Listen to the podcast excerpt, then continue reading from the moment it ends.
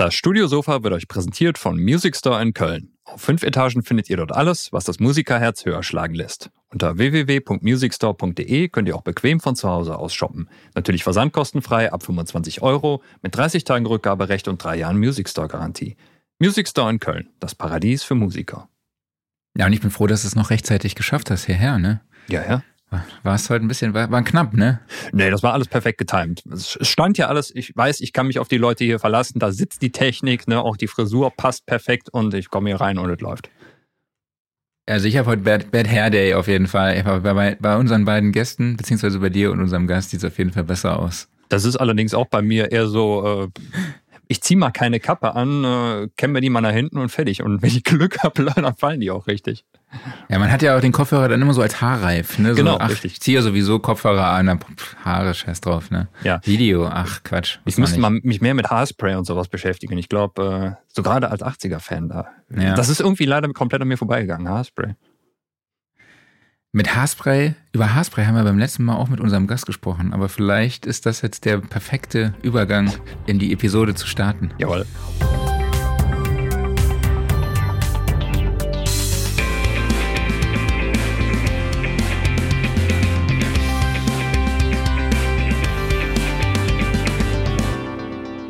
Studiosofa, der Sound Recording Podcast, Ausgabe 140. Schön an alle da draußen, dass ihr, äh, nee, hallo an alle da draußen. Schön, dass ihr auch in dieser Woche wieder dabei seid. Ich spreche mit unserem Manta-Fahrer Klausi Beetz. Ja, und ich eigentlich mit dem schönsten Mann hier, nämlich Marc Bohn, der dann heute sagt, er ist nicht der schönste Mann, aber ich glaube, er ist trotzdem doch. Er ist es.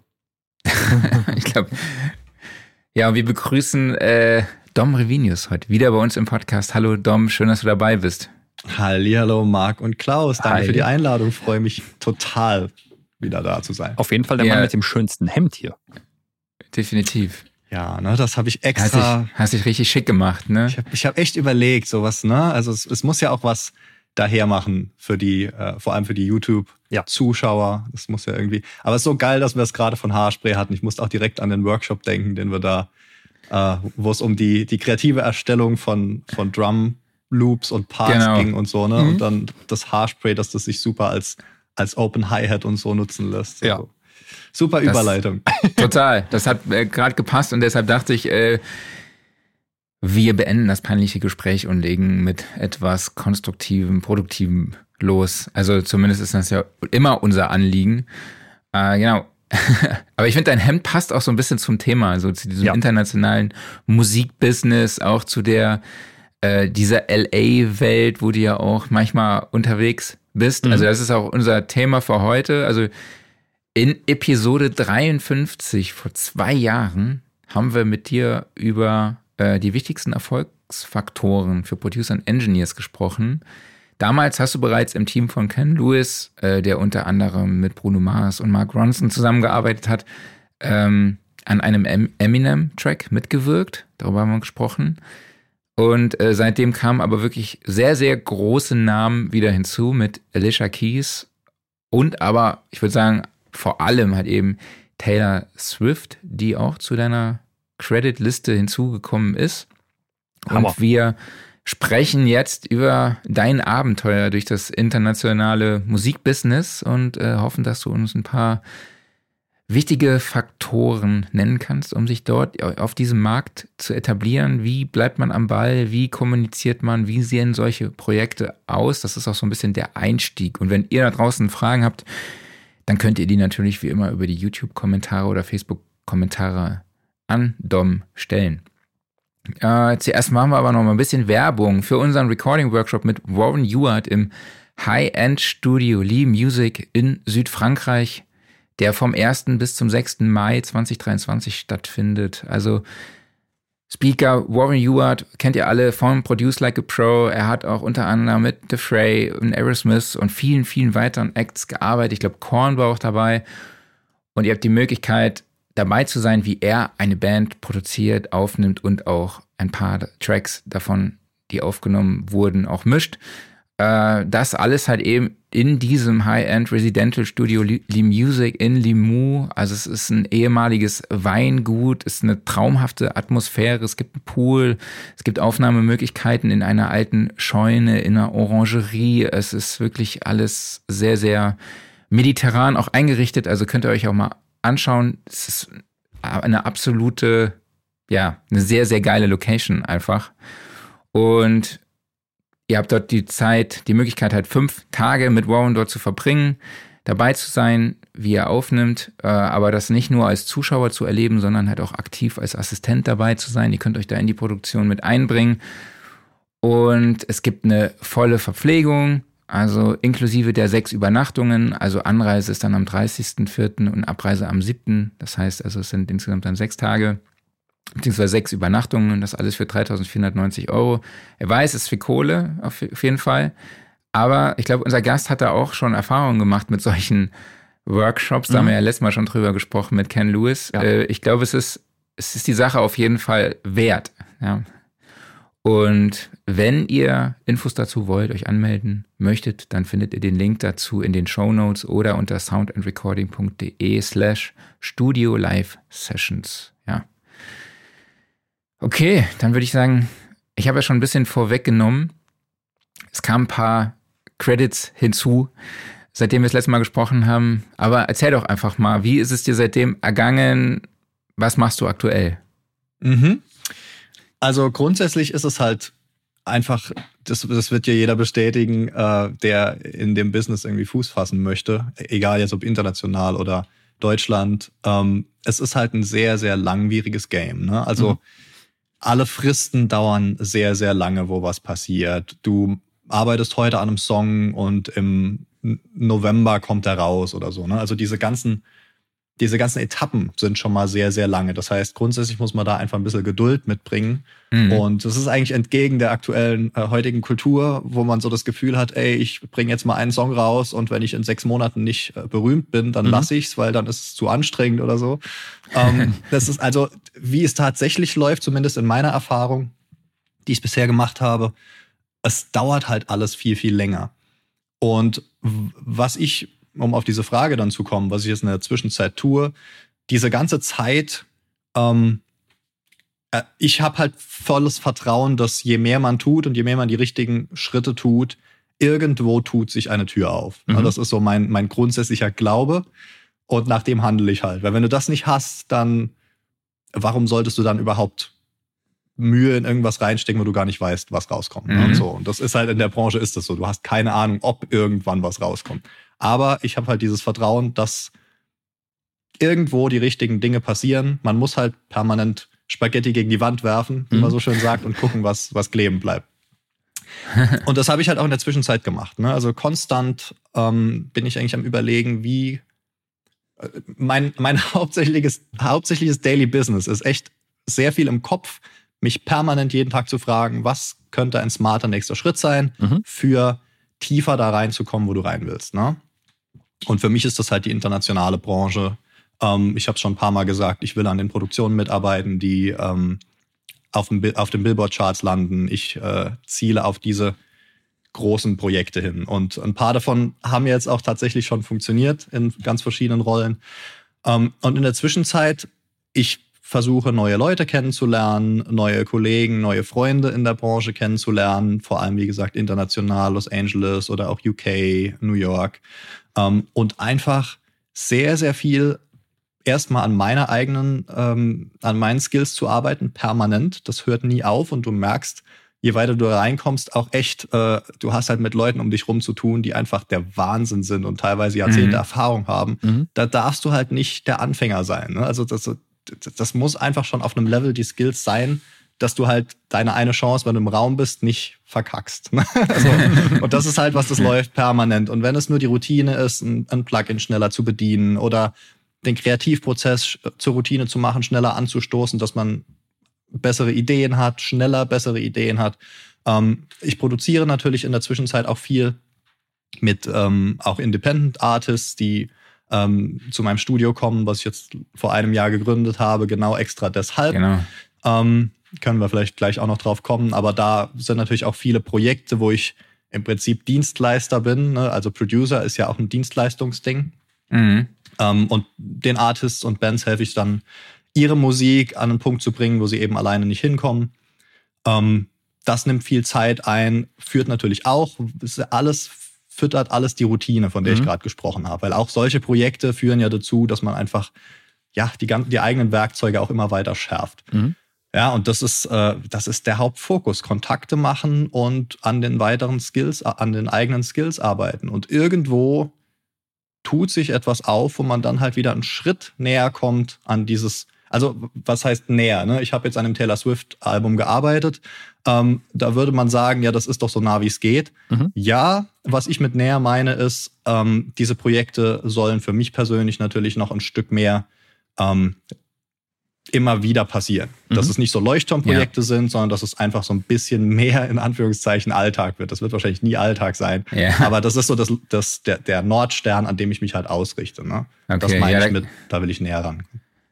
Ja, da werden wir auf jeden Fall auch gleich nochmal drüber sprechen. Ähm, aber erzähl doch mal, wie ist der Name von deinem neuen Studio? Wo findet man das? Ja, also im, genau vor einem Jahr, ziemlich genau, habe ich einen Facebook-Post losgelassen ähm, über mein neues Studio, Neon Wave Studio.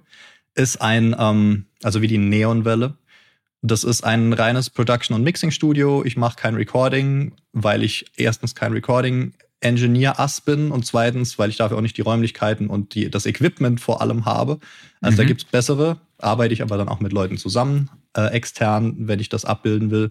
Aber für, zu mir kommen vor allem die Leute, die halt speziell in der Popwelt und angrenzenden Genres ähm, ja entweder so ein bisschen vorwärts kommen wollen, weil sie die ganze Zeit stagnieren auf ihrem äh, Qualitätslevel zum einen oder mhm. einfach auch, die sagen, hey, ich will jetzt mal mit jemandem zusammenarbeiten, der diese internationale Erfahrung halt hat. Und das ist auch genau das, was ich mit dem Studio halt mitbringen möchte. Das ist so ein bisschen die Tagline, wo ich sage, hey, ich habe halt diese Erfahrung international gemacht, nicht, nicht äh, auf Deutschland begrenzt. Und hier jetzt vor Ort, wenn aber die Artists ähm, dieses, diese Erfahrung mal wollen oder und wenn es auch nur ein Austausch ist, ne, da geht es ja auch um, um ähm, Promo und äh, wie machen das die Leute international, wenn es funktioniert, ähm, die kommen dann zu mir, und sagen halt, hey, lass uns doch mal neu was zusammen machen. Sei es jetzt für, für einen Mix von einer Single, für einen kompletten äh, EP- oder Albummix oder eben mhm. auch äh, volle Produktion. Mhm. Ja. Cool. Und du arbeitest auch weiterhin mit Ken Lewis zusammen. Ja, ja immer. Also wir sind halt sehr, sehr enge Freunde. Ich würde ihn zu einem meiner fünf engsten Freunde zählen. Ähm, und das ist halt cool, ne? Das, das ebbt und flow also Ebbe, Ebbe und Flut so. Es ebbt immer mal ab und, und, oh Gott, äh, äh, und, und wird dann auch wieder mehr. Aber grundsätzlich haben wir halt permanent Kontakt und irgendwann ergibt sich wieder was, wo du dann zwei, drei Wochen sehr eng zusammenarbeitest und dann ähm, hast du mal einfach ein paar Monate lang immer mal nur ein, ein WhatsApp-Call alle drei Tage für dich abzudaten, was passiert mhm. gerade und so. Er ist ja auch gerade ganz stark in die Atmos-Welt äh, wo er ein paar ja? richtig geile Projekte umsetzt. Okay, also cool. richtig, richtig krass. Lohnt sich auf cool. jeden Fall. Wenn man da was machen will und eben auch auf dem Level, wo er arbeitet, dann ist er auf jeden Fall eine Adresse, an die ich mich wenden würde. Ähm, ja, und das, wir haben auch die Plugin-Firma, ja, da hat Genau, ihr habt ein Plugin entwickelt, ne? Genau, das zweite ist gerade ähm, in, in Arbeit und okay. ich nehme mal an, dass es in ja, vielleicht zwei, zweieinhalb Monaten so die erste Marktreife hat. Äh, Mixing Night Audio ist die Plugin-Firma ähm, aus unserer Mixing Night. Ne, das ist dieser monatliche Livestream, den wir machen. Ähm, auch eine absolute Goldgrube, kennt ihr ja auch. Und äh, ja, äh, Mixing Night Audio bringt das zweite Plugin demnächst raus. Das ist auch wieder spannend. Ich mag es halt sehr, sehr gerne, einfach so viele verschiedene Töpfe offen zu haben, die aber alle mit der Branche zu tun haben, weil was dadurch passiert ist, du hast sehr, sehr viel Kontakt mit, mit anderen Usern von Plugins, ne? also so Leute wie wir alle sind, mhm. Klaus und Marc und ich und Nerds. alle Zuschauer. Ähm, und dann hörst du aus deren Perspektive nochmal, wie, was benutzen die, wie, wie ist deren Workflow? Und es hilft immer einfach, so diesen, diesen ganzen Trichter an Informationen zu füllen, der am Ende dafür sorgt, dass du einfach das, die, die Branche besser verstehst. Ne? Also das, mhm. ja, ist für mich super cool. Cool. Genau, The Green Hearts heißt, glaube ich, das Genau, Plugin, genau. Ne? Greenhouse war das erste. Das war so eine ähm, Distortion- und Stereo-Engine, die man so ein bisschen modular zusammenbauen konnte. Eigentlich eine Vibe-Box nennen wir es immer. Und das zweite wird eine ähnliche Vibe-Box, aber mit anderem ähm, Fokus. Ich Okay. kann dazu noch nichts sagen, so, aber ihr kriegt das natürlich auch mit vor allen anderen. Ähm, und hoffe ich doch. ich freue mich da sehr drauf, auf jeden Fall. Wir haben halt Ja, auch einen gespannt. geilen Developer im Boot, der äh, bei einer der großen, weltweiten großen Firmen, die man einfach kennt, ähm, gearbeitet hat, jahrelang und hat sich dann selbstständig gemacht und der ist jetzt auch unser Developer. Also da ist auch die Qualität da, plus Mhm. das Development ne, zwischen äh, Kens ganzen Visionen und Mhm. jahrzehntelangen Workflows. Das fließt halt in unsere Plugins ein und das ist einfach äh, super cool, das so nebenher auch noch zu haben. Ja, ich fand die UI von äh, The Genau. Green, Greenhouse auch so geil, weil das erinnerte mich total an Plants vs. Zombies. Ja, ja. Das ist halt auch so ein Ziel, was wir damit verfolgen, vielleicht als kurzes äh, Side Note. Ähm, wir wollen halt, dass die Leute unserer, äh, die User unserer Plugins einfach Spaß haben. Es Mhm. gibt so viele ähm, analoge Emulationen, die sehen alle genau gleich aus wie das Original. Genau. Und das Einzige, was anders ist, ist vielleicht das, was äh, programmtechnisch un- äh, under the hood passiert, ne? Oder die Firma, die draufsteht. Aber die Welt braucht keinen weiteren LA2A-Emulator oder sowas. Und was wir halt wollen, ist eher Dinge, die machst du auf und musst erst grinsen und dann hast du auch Bock, die Knöpfe und die Slider zu Mhm. schieben und Mhm. einfach rauszufinden, was passiert denn da. Und das ist auch, das wird auch bei den weiteren Plugins jetzt ähm, das grundsätzliche Konzept bleiben, ja. Cool, ich bin gespannt. Ja. Wenn man jetzt mal zum Thema kommen, also wie man sich halt etabliert, sei es jetzt mal, wir wollen ja uns auf den internationalen Markt fokussieren, aber ich glaube, da ist es halt auch wichtig, dass du uns mal die Erfahrungen, die du da gemacht hast, auch mal teilst und vielleicht uns mal auch damit reinnimmst, Mhm. wie, wie so eine Produktion abläuft. Äh, ich weiß, okay, es gab eine Anfrage von einem Producer und wie ging es dann weiter? Vielleicht kannst du sagen, um welchen Producer handelte es sich dabei? Bei Äh, Taylor bei- Swift jetzt zum Beispiel. Was kannst Ja. du uns. Genau. Ähm, also da bei dem Album war ja der Hauptproduzent Jack Antonoff, der absolute Superstar-Produzent heute äh, aktuell, den es so gibt. Ne? Führt, Ja, also glaub ich, halt. auch die, die offizielle, es gibt so eine Music Producer-Rangliste von irgend, irgendein großes Magazin, Variety oder so, irgendwas gibt das raus, ich weiß gerade nicht genau. Ähm, und da ist er halt auf Nummer eins Hm. und Ja, also hat auch aus äh, gutem Grund. Carly, also er hat unter anderem auch Lana Del Rey, äh, Mhm. hat insgesamt sechs Grammys gewonnen, ist ja auch selber äh, Leadsänger Genau. Bleachers, also der Ja, hat also St. Vincent macht der St. Florence and the Vincent. Machine, ne? Genau. Taylor Swift, wie gesagt, jetzt auch und natürlich im Hintergrund auch ganz viel Zeug, irgendwelche Movie-Soundtracks und ne, was, was halt auch außen niemand mitbekommt, aber Mhm. was so Leute natürlich auch tun. Bei dem ist es an der Tagesordnung, dass sowas passiert halt. ja. ja. das ist jetzt schon krass. Ist halt geil, aber auch wie gesagt absolut verdient. Ne? Der hat Mhm. ja die Electric Ja. Lady Studios in äh, New York und das ist halt auch einer der Spots, die man einfach kennt, wenn man es ja in der Branche, also die ganz großen, wenn man es ernst meint, kennt man das. Ähm, ja, und der ist der Hauptproducer, der ist dann natürlich an, äh, an Ken auch rangetreten, auch weil sie schon seit langer Zeit ähm, Working Relationship haben. Also Ken Mhm. hat ja zum Beispiel auch an dem äh, We Are Young von Fun damals mitgearbeitet und da ist auch der Antonov Part von gewesen, von, Mhm. von der Gruppe. Ich glaube, der Mhm. Gitarrist von der Band. Ähm, ja, und das war halt einer der Superhits, ne? Dieses Tonight, we are young, kennt man ja, ne? Mhm. Mhm. Ähm, und, und da, ich weiß nicht, ob das da gestartet hat, aber das haben sie auch zusammen gemacht. Und seitdem ähm, ist er halt immer mal wiedergekommen, äh, wenn irgendwas gebraucht wurde. Und so jetzt auch zum Glück bei diesem Taylor Swift-Projekt. So kam es halt äh, grundsätzlich zu diesem, zu diesem äh, Job. Und äh, da kann man gerade schon eine Fußnote dazu sagen, ähm, was nämlich so das Golden Nugget, was ich immer als, als, als Schirmphilosophie so äh, einbringe und den Leuten sage, wenn sie mich fragen, ist eigentlich, wie kommt man in das Business rein? Ja, es sind halt schon Leute da, wo du hin willst. Das Mhm. ist für mich die goldene Regel. Und der, der Key, der einzige Key, ist es im Prinzip, irgendwo mit diesen Leuten in Kontakt zu kommen. Mhm. Und zwar auf eine, eine sinnvolle Art und Weise, nicht, nicht irgendwie egoistisch oder äh, jetzt äh, strange, creepy und so, dass man die irgendwie verfolgt, sondern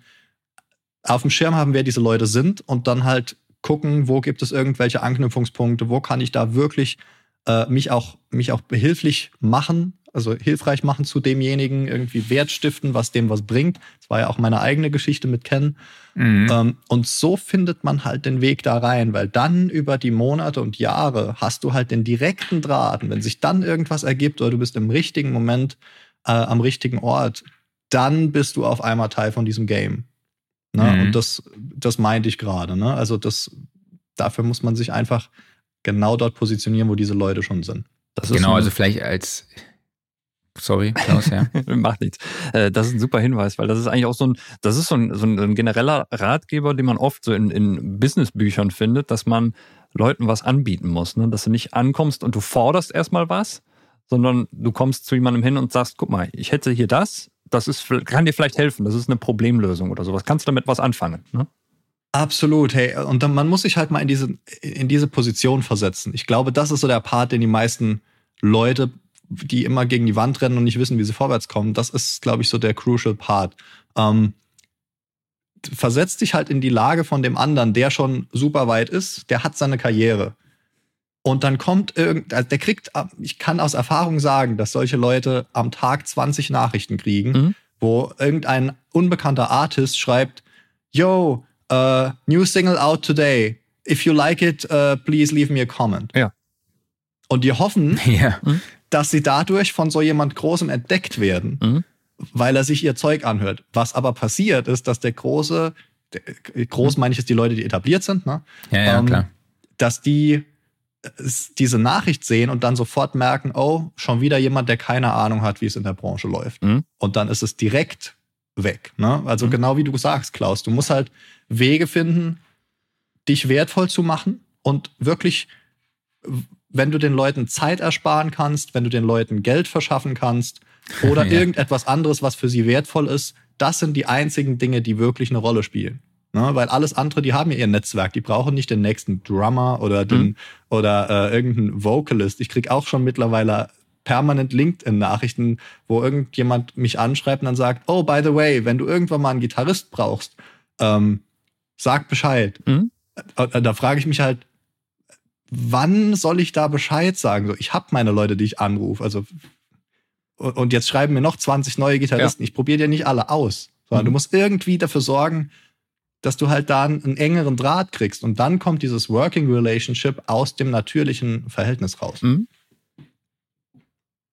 Okay, nee, was ich äh, nochmal hinzufügen wollte, ist für alle, die sich jetzt noch nicht die Folge 53 angehört haben, du warst halt in Berlin bei einem Workshop mit Ken Lewis, hast auch Geld dafür bezahlt, dass du an dem Workshop teilnimmst, hast ihn dort kennengelernt, bist dann so in Kontakt äh, zu ihm gekommen und habt euch dann halt über die Jahre immer wieder ausgetauscht. Und ich glaube, du hast auch gar nicht angefangen, für ihn Musik zu machen, sondern eine Website zu programmieren, solche Sachen. Da, da hast du eher so den Draht zu ihm gefunden, richtig? Ja. Also das wollte ich nur noch mal kurz als Hintergrundinfo mhm. reinwerfen, damit ja. die Leute auch wissen, wie, ist, wie dieser Kontakt entstanden ist. Ne? Genau, also das ist, und das ist vielleicht auch mir noch wichtig, einfach, ähm, dass ich bin immer gerne so der Typ, äh, wenn, wenn ich bei so Podcasts oder sowas oder irgendein Interview mache, ich will immer ganz gerne klar machen, alles, was ich halt sage, das basiert auf Basiserfahrungen. Und genau diese Strategien, wenn wir über Strategien reden,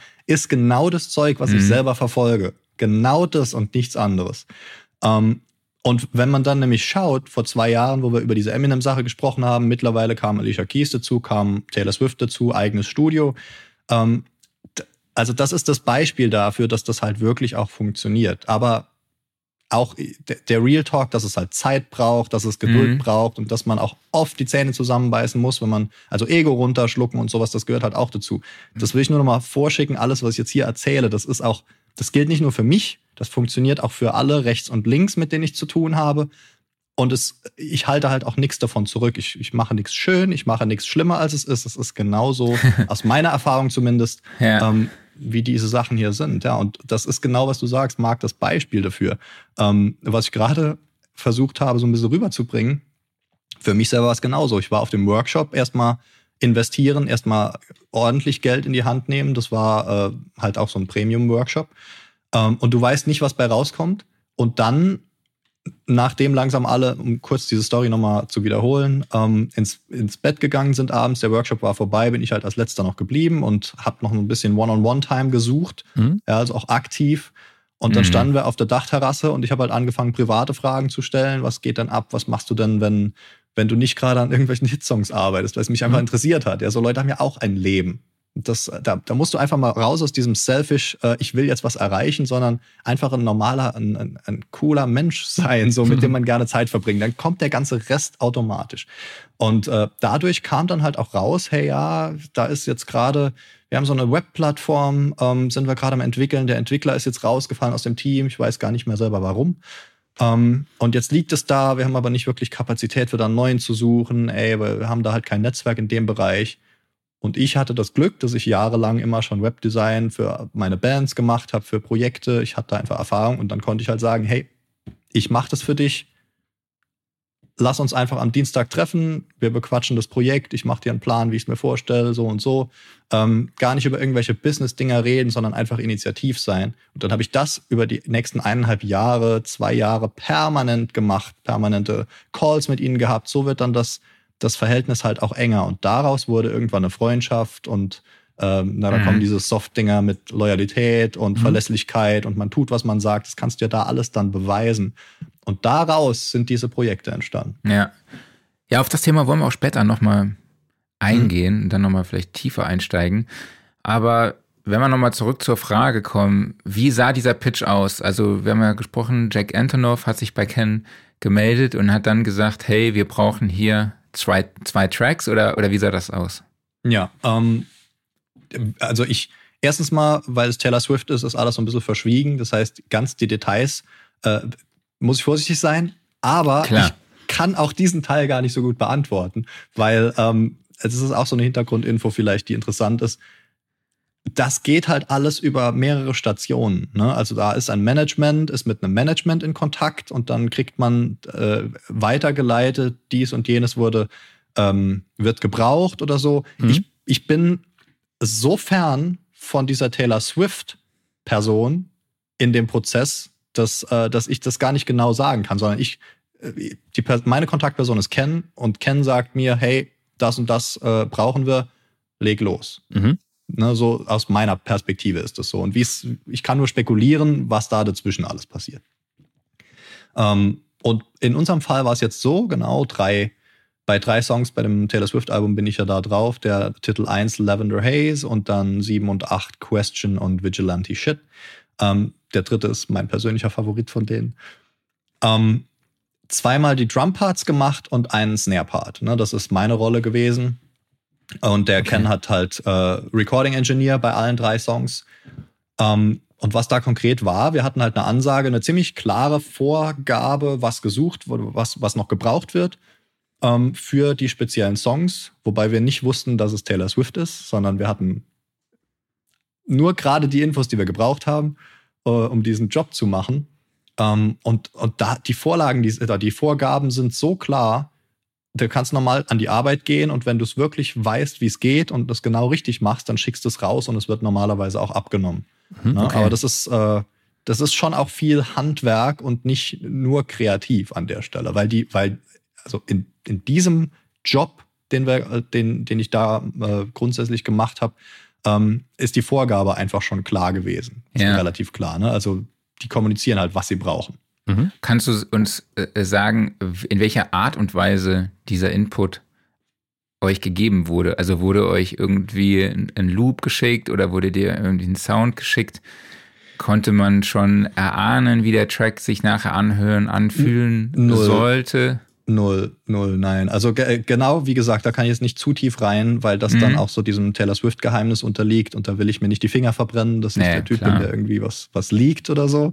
Ähm, aber wie gesagt, also der Ken bekommt halt diese ganzen Dinger und ich kriege dann wiederum nur vom Ken den Input. Das ist auch nicht alles, was der Ken geliefert kriegt, weil er auf seiner Seite macht ja auch Parts von diesem Projekt. Ja. Ähm, und das erreicht mich gar nicht. Ne? Mhm. Beziehungsweise dann wird es vielleicht mal hin und her geschickt, am Ende für das noch abzugleichen und ich mache die letzten Touches bei seinem und er macht die letzten Touches bei mir. Ähm, aber ja, also du hast, du hast ganz oft einfach eine, eine, eine klangliche Vorlage, ne? wo mhm. es dann heißt, hier in dieser Richtung so nah dran wie möglich ähm, vom, vom Feeling, vom Vibe braucht es was. Wobei das auch für jedes Projekt wieder unterschiedlich ist, muss ich dazu sagen. Also das war ähm, ein, einen Schritt zurückgehen, würde ich eigentlich sagen, es kommt immer darauf an, was in dem jeweiligen Song gebraucht wird und dementsprechend sind die Vorgaben auch völlig unterschiedlich. Ne? Also es lässt mhm. sich gar nicht verallgemeinern. Okay. Ja. Wie sah denn die Kommunikation überhaupt jetzt aus? Also das, das klingt für mich, als ob es da so verschiedene Ebenen gibt und es zerfasert immer weiter und jede Ebene siebt sowas weg. Also du hast quasi ganz oben Taylor Swift, die sich direkt dann mit Jack Antonoff austauscht. Da ist halt noch so mhm. der, ich sag mal, die offenste Kommunikation. Er wiederum oder sie verteilt dann die Informationen an andere, zum Beispiel an Ken. Da ist dann schon was ausgesiebt worden. Ken verteilt es wiederum weiter an dich. Und das, das wirkt für mich, als ob das sehr, sehr schwierig ist. Also als ob vielleicht bei der Kommunikation dann Informationen auf der Strecke bleibt oder so weiter oder so fort. Ist das so oder wirkt das jetzt einfach nur so? Ich glaube, wenn du Leute hast, die in der Branche Erfahrung haben und wissen, wie die Kommunikation funktioniert, auch worauf es ankommt, mhm. dann wissen die auch, welche Infos wichtig sind und mhm. welche nicht verloren gehen dürfen. Und es sind jetzt, also es klang jetzt so ein bisschen, äh, ich bin so weit weg von dieser Station, so weit bin ich mhm. auch nicht weg. Also das sind okay. zwei, zwei Leute dazwischen vielleicht oder so. Mhm. Äh, ich bin bloß so weit weg, dass ich nicht sagen kann, wie sieht die Kommunikation an Stelle 1 aus. Das mhm. wollte ich nur rüberbringen. Ne? Aber ansonsten ähm, das sind alles erfahrene Leute und da wird keine Info auf der Strecke bleiben, die wichtig ist, mhm. ähm, weil da jeder weiß, was wichtig ist. Ne? Mhm. Und äh, und trotzdem muss es ja äh, dann eine sehr große Verschwiegenheit bei sowas geben, einfach weil ähm, also du hast das große Projekt oben drüber, neues Album von Taylor Swift, ne? Und es darf ja absolut nichts durchsickern, ne? Ähm, ja. Wie wird sowas sichergestellt? Also sind da einfach knallharte NDAs, die jeder unterschreiben muss? Oder äh, ist es einfach so, also klar, wenn man in der Branche ist, dann ist es eine Art Etikette, beziehungsweise ähm, man, man verhält sich einfach so, da wird nichts ausgeplaudert, ne? Weil das machst du einmal und wenn das rauskommt, machst du das nie wieder. Ne? Ja, das, hm. also so ist es mal grundsätzlich, das ist die Etikette. Und du willst ja auch nicht äh, jemanden reinreiten. Also das, mhm. das verstehe ich halt auch unter Loyalität. Was habe ich davon, wenn ich eine Alicia Keys äh, irgendwie blöd aussehen lasse, weil ich jetzt als Dom Revinius da ähm, vorher, bevor das Album rauskommt, Leuten erzählen muss, ich habe an dem Album gearbeitet, was bald rauskommt. Mhm. Ey, wenn ich da nicht warten kann, dann gehöre ich irgendwie auch in dieses Business nicht rein. Sorry, mhm. das ist so. Ähm, aber es ist auch wieder in jedem Projekt unterschiedlich. Alicia Keys zum Beispiel war ja so, ähm, wir wussten, es ist Alicia Keys, wir wussten, da kommt ein Album, das waren ja auch sieben Tracks, an denen wir gearbeitet hatten. Ähm, wir wussten halt, du weißt nie so richtig, wann es kommt, bis der Artist es dann tatsächlich selber ankündigt. Mhm, aber dann war es halt, ey, einfach Füße stillhalten und wenn es rauskommt, dann kannst du die News auch raushauen. Mhm. Da hält man sich halt einfach dran. Also ich habe da keinen NDA gesehen. Mhm. Ähm, das ist einfach Etikette, wie du sagst. Ne? Also mhm. ich, ich, will halt einfach da ein, ein, cooler Mensch sein und nicht mich komisch verhalten. Bei Taylor Swift mhm. war es so, dass wir gar nicht wussten, dass es für Taylor Swift ist, sondern wir wussten okay. nur, Jack Antonoff ist der Auftraggeber. Mhm. So, und dann, okay. das könnte halt alles, ne? Dann haben wir natürlich gegoogelt, ey, was, was kommt da demnächst? Oh, da kommt ein Florence and the Machine Album, das könnte es sein, okay, hm. Äh, war es nicht. Ne? Hörst, mhm. Du musst es dann an dem Tag, wenn es rauskommt, anhören und gucken, ob deine Arbeit da drauf ist. Mhm. Das ist, wie du es erfährst. Ne? Und da war es nicht drauf. Dann hat, hat, du verfolgst halt dann auch so ein bisschen, was die Leute machen auf mhm. Instagram, wenn sie irgendeine Ankündigung raushauen und ähm, dann hat er noch irgendeinen Soundtrack, ich glaube von den Minions oder was, hat er den Soundtrack gemacht oder zumindest so ein paar Tracks dafür. Ähm, hätte es auch sein können, war es aber nicht. Und man muss halt auch sich vor Augen führen, das war im April, wo wir die Arbeit gemacht haben und mhm. Taylor Swift hat ja das Album nicht angekündigt bis Mitte September oder Anfang September. Das heißt, wir wussten ja auch nicht, dass da überhaupt was kommt von mhm. ihr. Ja, sondern das war alles nur Spekulation. Hm, es könnte vielleicht so ein Surprise-Drop, aber du weißt es überhaupt, es könnte auch alles andere gewesen sein. Mhm. Und dann irgendwann, das war ja so dieser geile, ikonische Moment, wo dann auch klar war, warum sie uns das nicht gesagt haben. Ähm, bei den, ich weiß nicht, MTV Music Awards oder Video Music, irgend sowas, hat sie ja dann abgeräumt. Und bei der Acceptance Speech, als sie dann am Mikro stand, hat sie so gesagt, hey, übrigens, vielleicht ein cooler Zeitpunkt für anzukündigen, dass am 21. Oktober mein neues Album rauskommt. Mhm. Und diesen Moment hättest du ihr ja zerstört, wenn du das irgendwie ausplauderst im Voraus. Ne? Also mhm. Da, da ist schon auch auf ihrer Seite als Strategie und deshalb kriegst du es nicht gesagt. Ja. In dem Moment waren wir halt dann schon so, okay, jetzt kommt alles zusammen, es ist der richtige Produzent, sie kündigt gerade ein Album an Ähm, wenn sie Vinyl pressen lassen will, was sie sicher wollte, dann äh, dauert es ungefähr ein halbes Jahr so für so ein Act. Ja, jetzt ist es so ein halbes Jahr, seitdem wir das gemacht haben. Das könnte genau passen. Die Vinyl steht übrigens da hinten, das Weiße, was du da im Regal hast. mhm. Okay. Äh, ja, das musste ich natürlich auch für, für mein eigenes Seelenheil so ein bisschen. Ich bin da schon stolz drauf. ja, absolut. Ähm, ja, aber so war das. Ne? Du mhm. kriegst es, wie gesagt, nicht gesagt. Und auch dann, da war ich in Los Angeles am 21. Oktober und furchtbar krank. Mhm und habe um 12 Uhr, als das Album rauskam, habe es halt angemacht und äh, so halb im Delirium und habe aber noch reingehört. Und der erste Titel, Lavender Haze, ist dann direkt der erste Titel von den drei, wo wir mitgearbeitet hatten. Und ich kann dir gar nicht sagen, wie. Ich habe natürlich auf Taylor gefiebert, muss ich mhm. ehrlich sagen. Ne? Also ich war schon so ein bisschen, hoffentlich ist es Taylor Swift, weil es wird nicht größer als das. So. Mhm. Und was das halt auch für die, für die Karriere bedeutet, aus meiner Perspektive, ist einfach die Leute, die vorher kein Gespräch mit dir geführt hätten, die hören halt jetzt zu, wenn du ihnen Hallo sagst, wenn du eine E-Mail schreibst, wenn du anrufst. Und das hatte ich vorher mhm. nicht. Das heißt, es ist für mhm. mich auch ein riesen Türöffner. Mal ganz abgesehen davon, dass es halt einfach, äh, ja, du kriegst alle halb, drei Viertel oder jedes Jahr mal so eine Validierung in, in dieser Größenordnung mit Eminem und Alicia Keys. Und zwischendrin ist ja auch sehr, sehr viel Grindwork, wo du einfach die Tage versuchst, irgendwie wegzugrinden, deine Arbeit und mhm. was auch nicht immer Spaß macht und was auch ganz viel nicht Musik ist, ja. Promo, Akquise, der ganze Kram. Und wenn dann sowas kommt, dann ist das halt auch so ein, so, ein, so eine Message von, okay, es macht wirklich Sinn, was du tust, bleib dabei, es lohnt mhm. sich. Also von okay. dem Aspekt her ist es auch mhm. echt geil. Wie ist das denn? Was, beim, ähm, beim Datenaustausch, also wenn jetzt die Kommunikation hatten wir jetzt schon, aber dann auch noch der Austausch der Daten, mhm. gerade wenn das halt über so viele Ebenen hinweg funktioniert, werden da noch Projektfiles ausgetauscht oder ist das wirklich einfach nur noch reine Recordings oder gegebenenfalls MIDI-Daten? Kommt auch völlig äh, auf das äh, Projekt an. Das, das geht nochmal zurück auf diese Frage von, was wird für den jeweiligen Song gebraucht? Mhm. Weil das, das, ist, das ist immer was anderes. Ne? Und dementsprechend würde sich das auch, also es sind nie Projektfiles. Das mhm. habe ich jetzt, kann sein, hatte ich bisher noch nicht, mhm. sondern es sind, entweder sind es halt die, die Parts, die du eingespielt hast. Wie gesagt, ich habe ja die Drums gemacht bei den zwei Songs. Mhm. Was ich mache, ist meinen Drum-Part fertigstellen. Ähm, also auch die, die Bearbeitung ein bisschen und dann schicke ich das als Wave an den Ken. Okay. Und er guckt da nochmal drüber, vielleicht ist da nochmal so hin und her, dass nochmal Feedback kommt, ah, guck mal hier, kann man noch so ein Detail oder sowas. Ähm, aber wenn das fertig ist, ich weiß es wiederum nicht, aber ich würde annehmen, dass er genauso das auch per, weiß nicht, WeTransfer oder mhm. Dropbox oder Box.com von Microsoft ähm, als ja. Link rausschickt mhm. und die andere Seite downloadet halt. Ja. Was sagt denn dein kreatives Musikerherz, wenn du so eine musikalische Dienstleistung machst, wo du auch noch nicht mal weißt, ähm, für wen es ist. Und es ist ja auch vielleicht was, was dir nicht mal gefällt. Also wahrscheinlich hat es dir jetzt gefallen, aber es könnte ja auch sein, dass du was machen musst, was dir vielleicht gar nicht gefällt. Was, wie hm. ging es dir damit? Kannst du uns da so ein bisschen in deine Gefühlslage mit reinnehmen? Ja, ja sehr gerne. Also das ist vielleicht auch wieder das, das, was ich eben meinte, mit dem, du musst auch oft das Ego zurückstellen. Also mhm. vielleicht mal vorausschicken, diesen Fall hatte ich noch nie, mhm. weil mir macht, mir macht diese Arbeit, egal wie kreativ oder wenig kreativ sie manchmal ist, macht mir trotzdem Spaß, weil ich, ich ziehe auch unglaublich viel Motivation und Enthusiasmus aus dem Fakt, dass ich einfach besser werde in dem, was ich tue.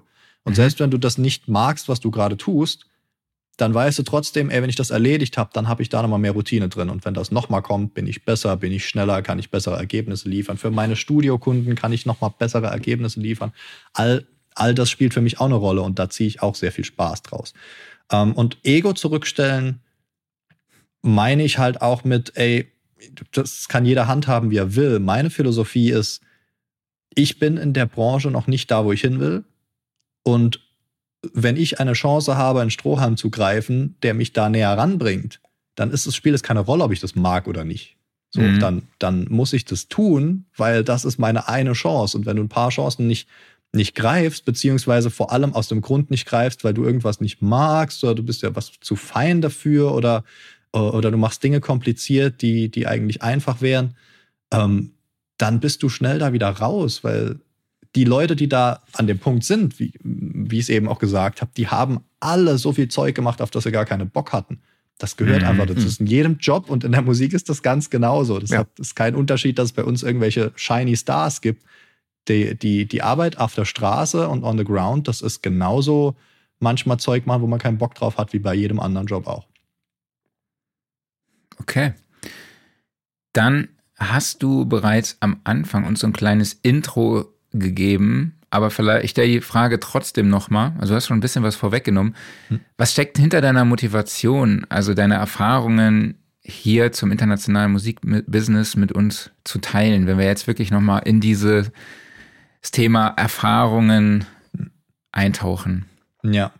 Also ich grundsätzlich glaube ich, dass was ich auch so beobachte, auch von, von den äh, Artists und Bands, mit denen ich arbeite, ähm, das zieht sich, das, das gilt nicht nur für Producer oder für Engineers oder für, für Leute jetzt, das gilt eigentlich für jeden, der in dieser Entertainment-Branche heutzutage, wie sie heutzutage funktioniert, Fuß fassen möchte. Das sind eigentlich so universelle Dinge. Und ich freue mich immer, wenn, wenn ein Mensch etwas rauszieht aus, de, aus der Erfahrung, die ich selber machen konnte, wenn ich die teile, wenn, wenn da jemand irgendwas rauszieht, was für ihn selber dann die nächste Tür öffnet, ist das halt für mich sehr, sehr schön. Und das ist schon mal alleine die Motivation, warum ich da gerne drüber spreche.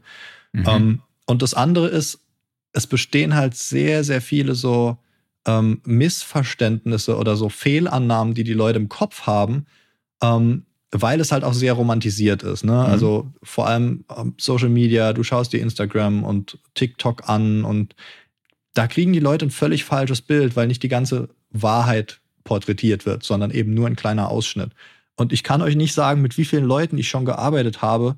Da bist du in einer Vocal Session, super, super vielversprechender Artist, ähm, Frau wie Mann, also Sänger oder auch Bands ähm, da machst du eine ernsthafte Vocal Session, die drei, vier Stunden geht und wo du auch so ein bisschen äh, die Leute pushst. Ne? Also meine Rolle ist ja dann auch Vocal-Produzent, Vocal Coaching in dem Moment, ähm, für das Beste aus dem rauszuholen. Und ich hatte da schon Leute, die haben danach gesagt, ähm, also so nicht direkt danach, sondern so ein paar Tage später, ich hätte nicht gedacht, dass das so anstrengend ist. Ich habe eigentlich gedacht, ich komme da und singe ein bisschen und dann war es das. Mhm. Und das war der letzte Song, den sie gemacht haben. Also Ach. das um dann mit diesen Fehleinschätzungen so ein bisschen aufzuräumen, will ich halt auch gerne diese Erfahrungen, mhm. wie gesagt, das sind meine eigenen Erfahrungen, nicht irgendwas, was ich auf Blogs gelesen habe oder in YouTube-Tutorials, sondern ich bringe halt das, was ich selber erlebe. Ähm, weil das hilft hoffentlich ein paar Leuten, die sagen, oh, okay, krass, okay, da muss ich ein bisschen die Hinterbeine zusammenklemmen, dann mache ich das. Und das sind diejenigen, die aber auch ready für, ähm, für eine ernsthafte Karriere sind. Das heißt aber auch, ähm, und du hast es im Endeffekt jetzt schon vorher ein paar Mal angedeutet, du musst mit einem Plan an die Sache rangehen. Ne? Also gerade wenn du sagst, okay, du möchtest jetzt ähm, im internationalen Business wirklich Fuß fassen, dann musst du ja eine Strategie haben. Ne? Ich, glaube auch im, im Nationalen. Also es unterscheidet sich eigentlich nicht wirklich vom Nationalen. Es ist nur ein bisschen mhm. ein anderer Zug hinten dran, würde mhm. ich sagen. Ne? Also für mich ist das international, ich bin ja aus Deutschland, aber für mich ist das Internationale deshalb interessant. Saarland. Aus dem mhm. Saarland, genau. Mhm. Ja, wie noch jemand hier. Nennen keinen Namen. Ähm, für mich ist das deshalb interessant, zum einen, weil, weil die musikalische Vielfalt, weil ich die wirklich großartig finde, also geschmacklich. Ne? Ich bin nicht eher international persönlich unterwegs, als dass ich jetzt im, im deutschen Markt ähm, angesettelt bin.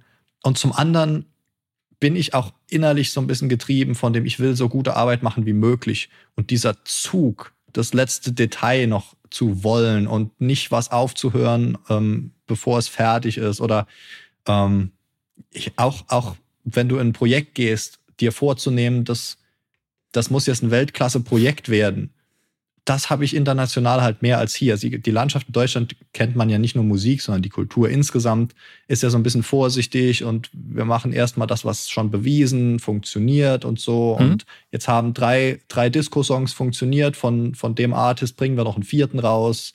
Eher als dass wir jetzt in, in eine andere Richtung testen. Das ist einfach so ein bisschen eine andere kulturelle Auffassung. Ähm, will ich auch gar nicht sagen, gut oder schlecht. Nur mhm. ich persönlich passe ein bisschen besser dann auf dieses Internationale drauf. Ähm, ja, und das ist, das ist die Beobachtung, die hauptsächliche Beobachtung, die ich da mache. Und Plan, Klaus, ähm, du, du brauchst einen Plan, aber nur, also ich habe eher den Nordstern vor mir. Ich habe mhm. nicht so sehr einen 100% Plan, so 10-Jahres-Plan, 5 Jahre, was, was du in Businessbüchern und so hast. Mhm. Ähm, würde ich nicht unterschreiben, weil das sich bei mir permanent ändert, sondern ich, ich persönlich aus Erfahrung würde ich empfehlen, so einen Nordstern zu haben. Wo willst du hin? Wo willst mhm. du wirklich landen? Und dann, dann bist du, dann ist dein Gehirn so, so eingestellt auf die, der Radar ist so, dass du diese ganzen Gelegenheiten wahrnimmst, mhm. die dich dahin näher ranbringen. Und das ist alles, was du brauchst. Weil wenn du dann diese Gelegenheiten siehst, dann kannst du sie halt proaktiv verfolgen. Sei das jetzt, dass du, was in meinem Kopf passiert, ist folgendes, ja, mhm. für mein ganz konkretes Beispiel. Ähm, ich möchte jetzt dieses Jahr, ist auch ein reales Beispiel, ich habe gesagt, das erste halbe Jahr konzentriere ich mich jetzt ganz speziell drauf, als Producer im K-Pop-Markt ähm, Fuß zu fassen. Mhm, auch nochmal, cool. weil ich einfach Bock drauf habe. Ja, ist einfach ein geiler Musikstil und ich mhm. mag das, wie das da abgeht. Ähm, und was dann als nächstes, das, das ist mein Nordstern. Und was dann passiert ist, okay, was muss ich dafür als nächstes tun? Gut, wie ich gesagt habe, es sind schon Leute in diesem Game drin an der Stelle, also muss ich jetzt erstmal rausfinden, wer sind diese Leute. Dann recherchierst du Namen, recherchierst Labels, recherchierst ARs, findest erstmal raus, wer die Bands und Acts sind, hörst dich da rein über Wochen und Monate, damit du diesen Style richtig einsinken lässt. Ähm, das brauchst auch, also schneller geht es nicht. Du musst es halt richtig ja. atmen. Ähm, und, und dann kommst du so Schritt für Schritt. Ne? Dann hast du die auf Instagram geaddet und, und bist da mal so im, äh, im, im Fluss und im, in, im, im mhm. Informationsfluss und kriegst dann auch mit, was die tun. Dadurch kriegst du wiederum mit, wer sind denn die Collaborators, mit denen die arbeiten, wer sind denn die Topliner, wer schreibt, wer schreibt die Songs. Das, das ist so ein Informationsnetz, was sich immer mehr bildet. Und dann irgendwann weißt du genau, okay, mit ein paar von denen muss ich jetzt in Kontakt kommen. Ah, krass, die sind ja gerade in London für eine Writing Session im, im April angemeldet. Ähm, mal gucken, ob ich da auch dazukommen kann oder ob ich einen Kontakt zu dieser, zu diesem Writing-Team habe und gerade sagen kann, hey, ich bin da auch frei. Und so, so schießt du dann deine Bullets und irgendwas davon funktioniert. Und dann mhm. hast du früher oder später deinen Einstieg in diese Branche. Ja, aber es klingt trotzdem für mich jetzt schon wie ein relativ strategisches Vorgehen. Also wenn man jetzt mal ganz zurückdenkt so an den Anfang, ich glaube, wir haben alle mal angefangen so, ja, ich mache schöne Musik und da habe ich Bock drin zu arbeiten und das läuft schon irgendwie, wenn ich weiterhin gute Musik mache. Das klappt schon irgendwie. Ne?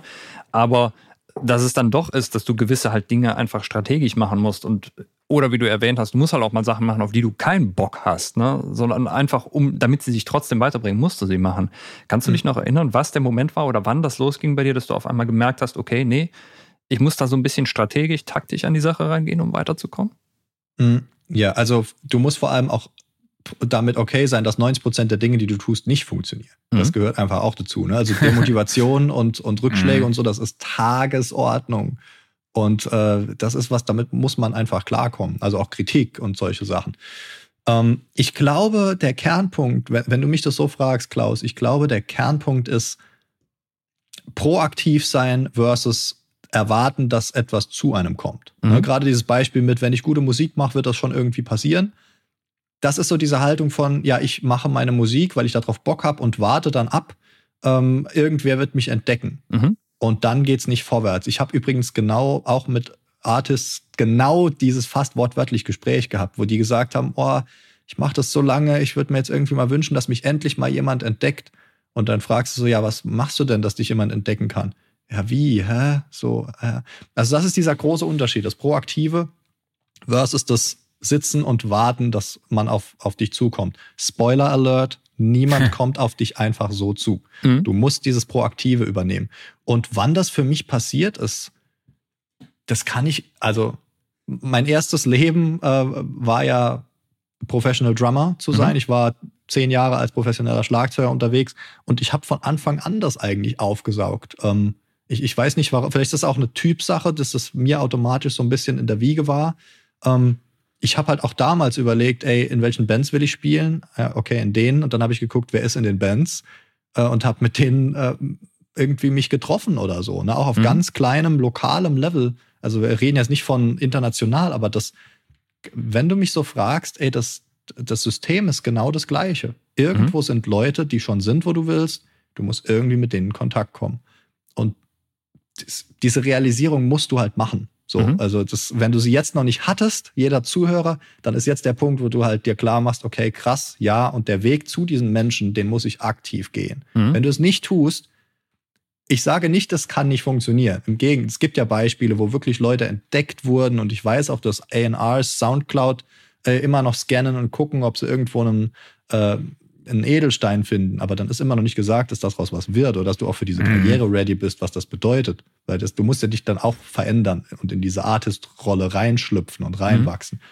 Das kann passieren, aber das ist für mich persönlich kein Plan, auf den man eine, eine Karriere aufbaut, sondern wenn ich sicherstellen will, dass ich da lande, wo ich hin will, oder so sicherstellen, wie ich es aus meiner eigener Macht kann, dann muss ich halt alles proaktiv machen. Ja, Also also sonst weiß ich ja nicht, was passiert. Das Proaktive war ja auch dann beispielsweise, dass du diesen äh, Workshop mit Ken gemacht hast oder dass du aktiv gesagt hast, okay, ich gehe jetzt nach LA, um mich da zu connecten, um da weitere Möglichkeiten zu suchen.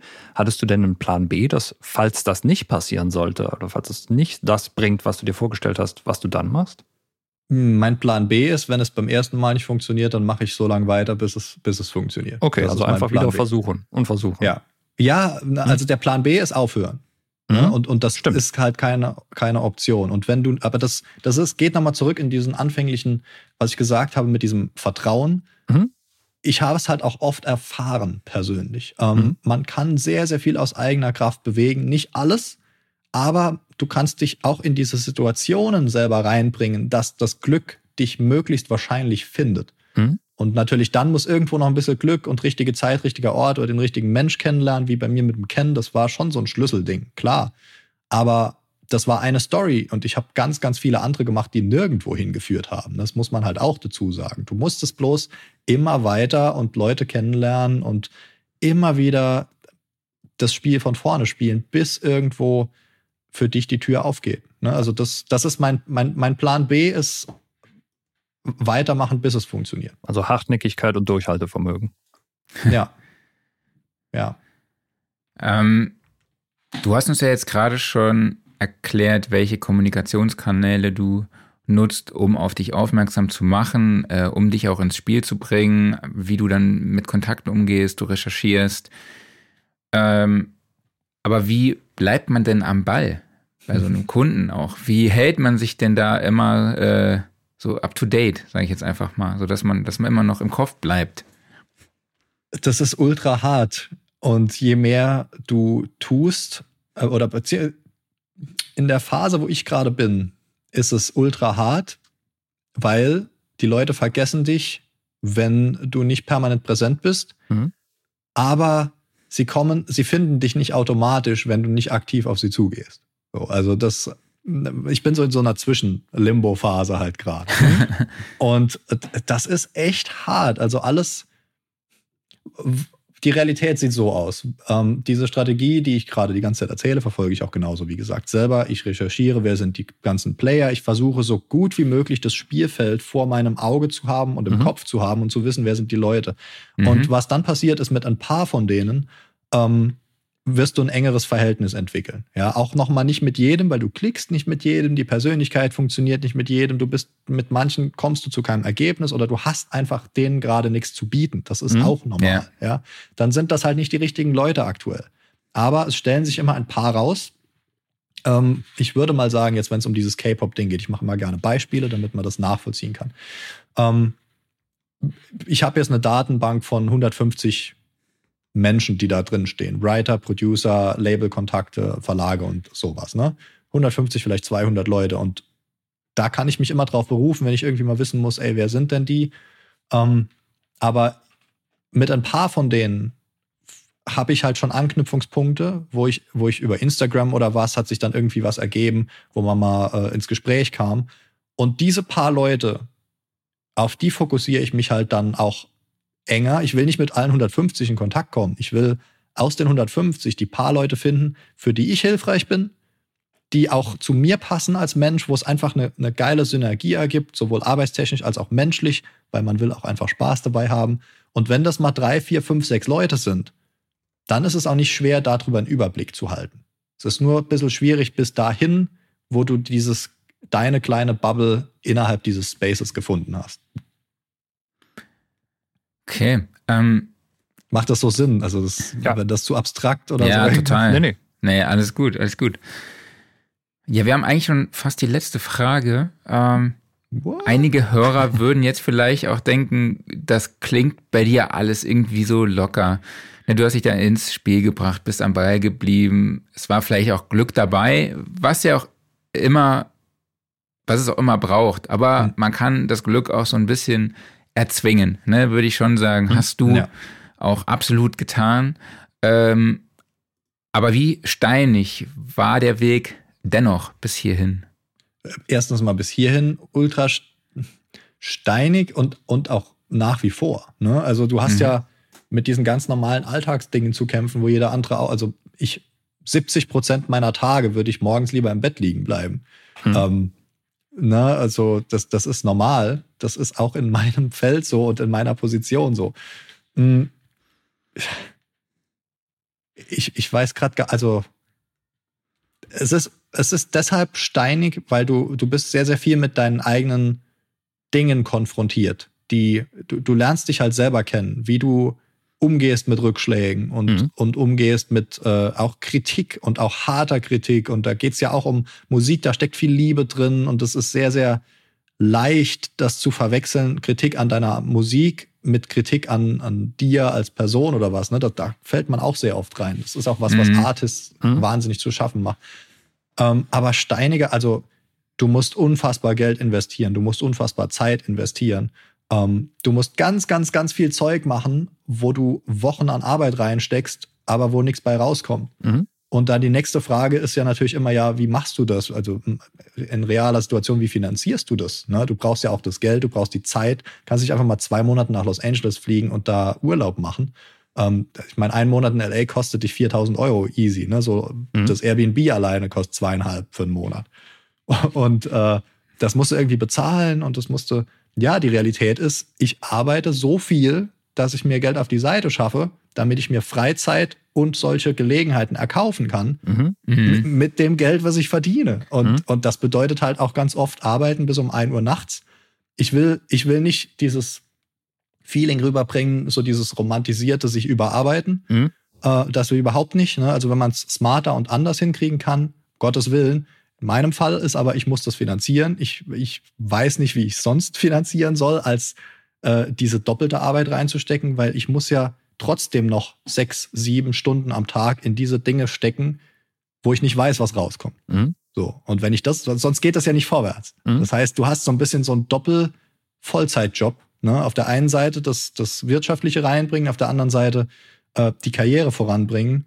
Und das ist nicht notwendigerweise das Gleiche. Alleine das ist schon ultra steinig, wenn du es so nennen willst.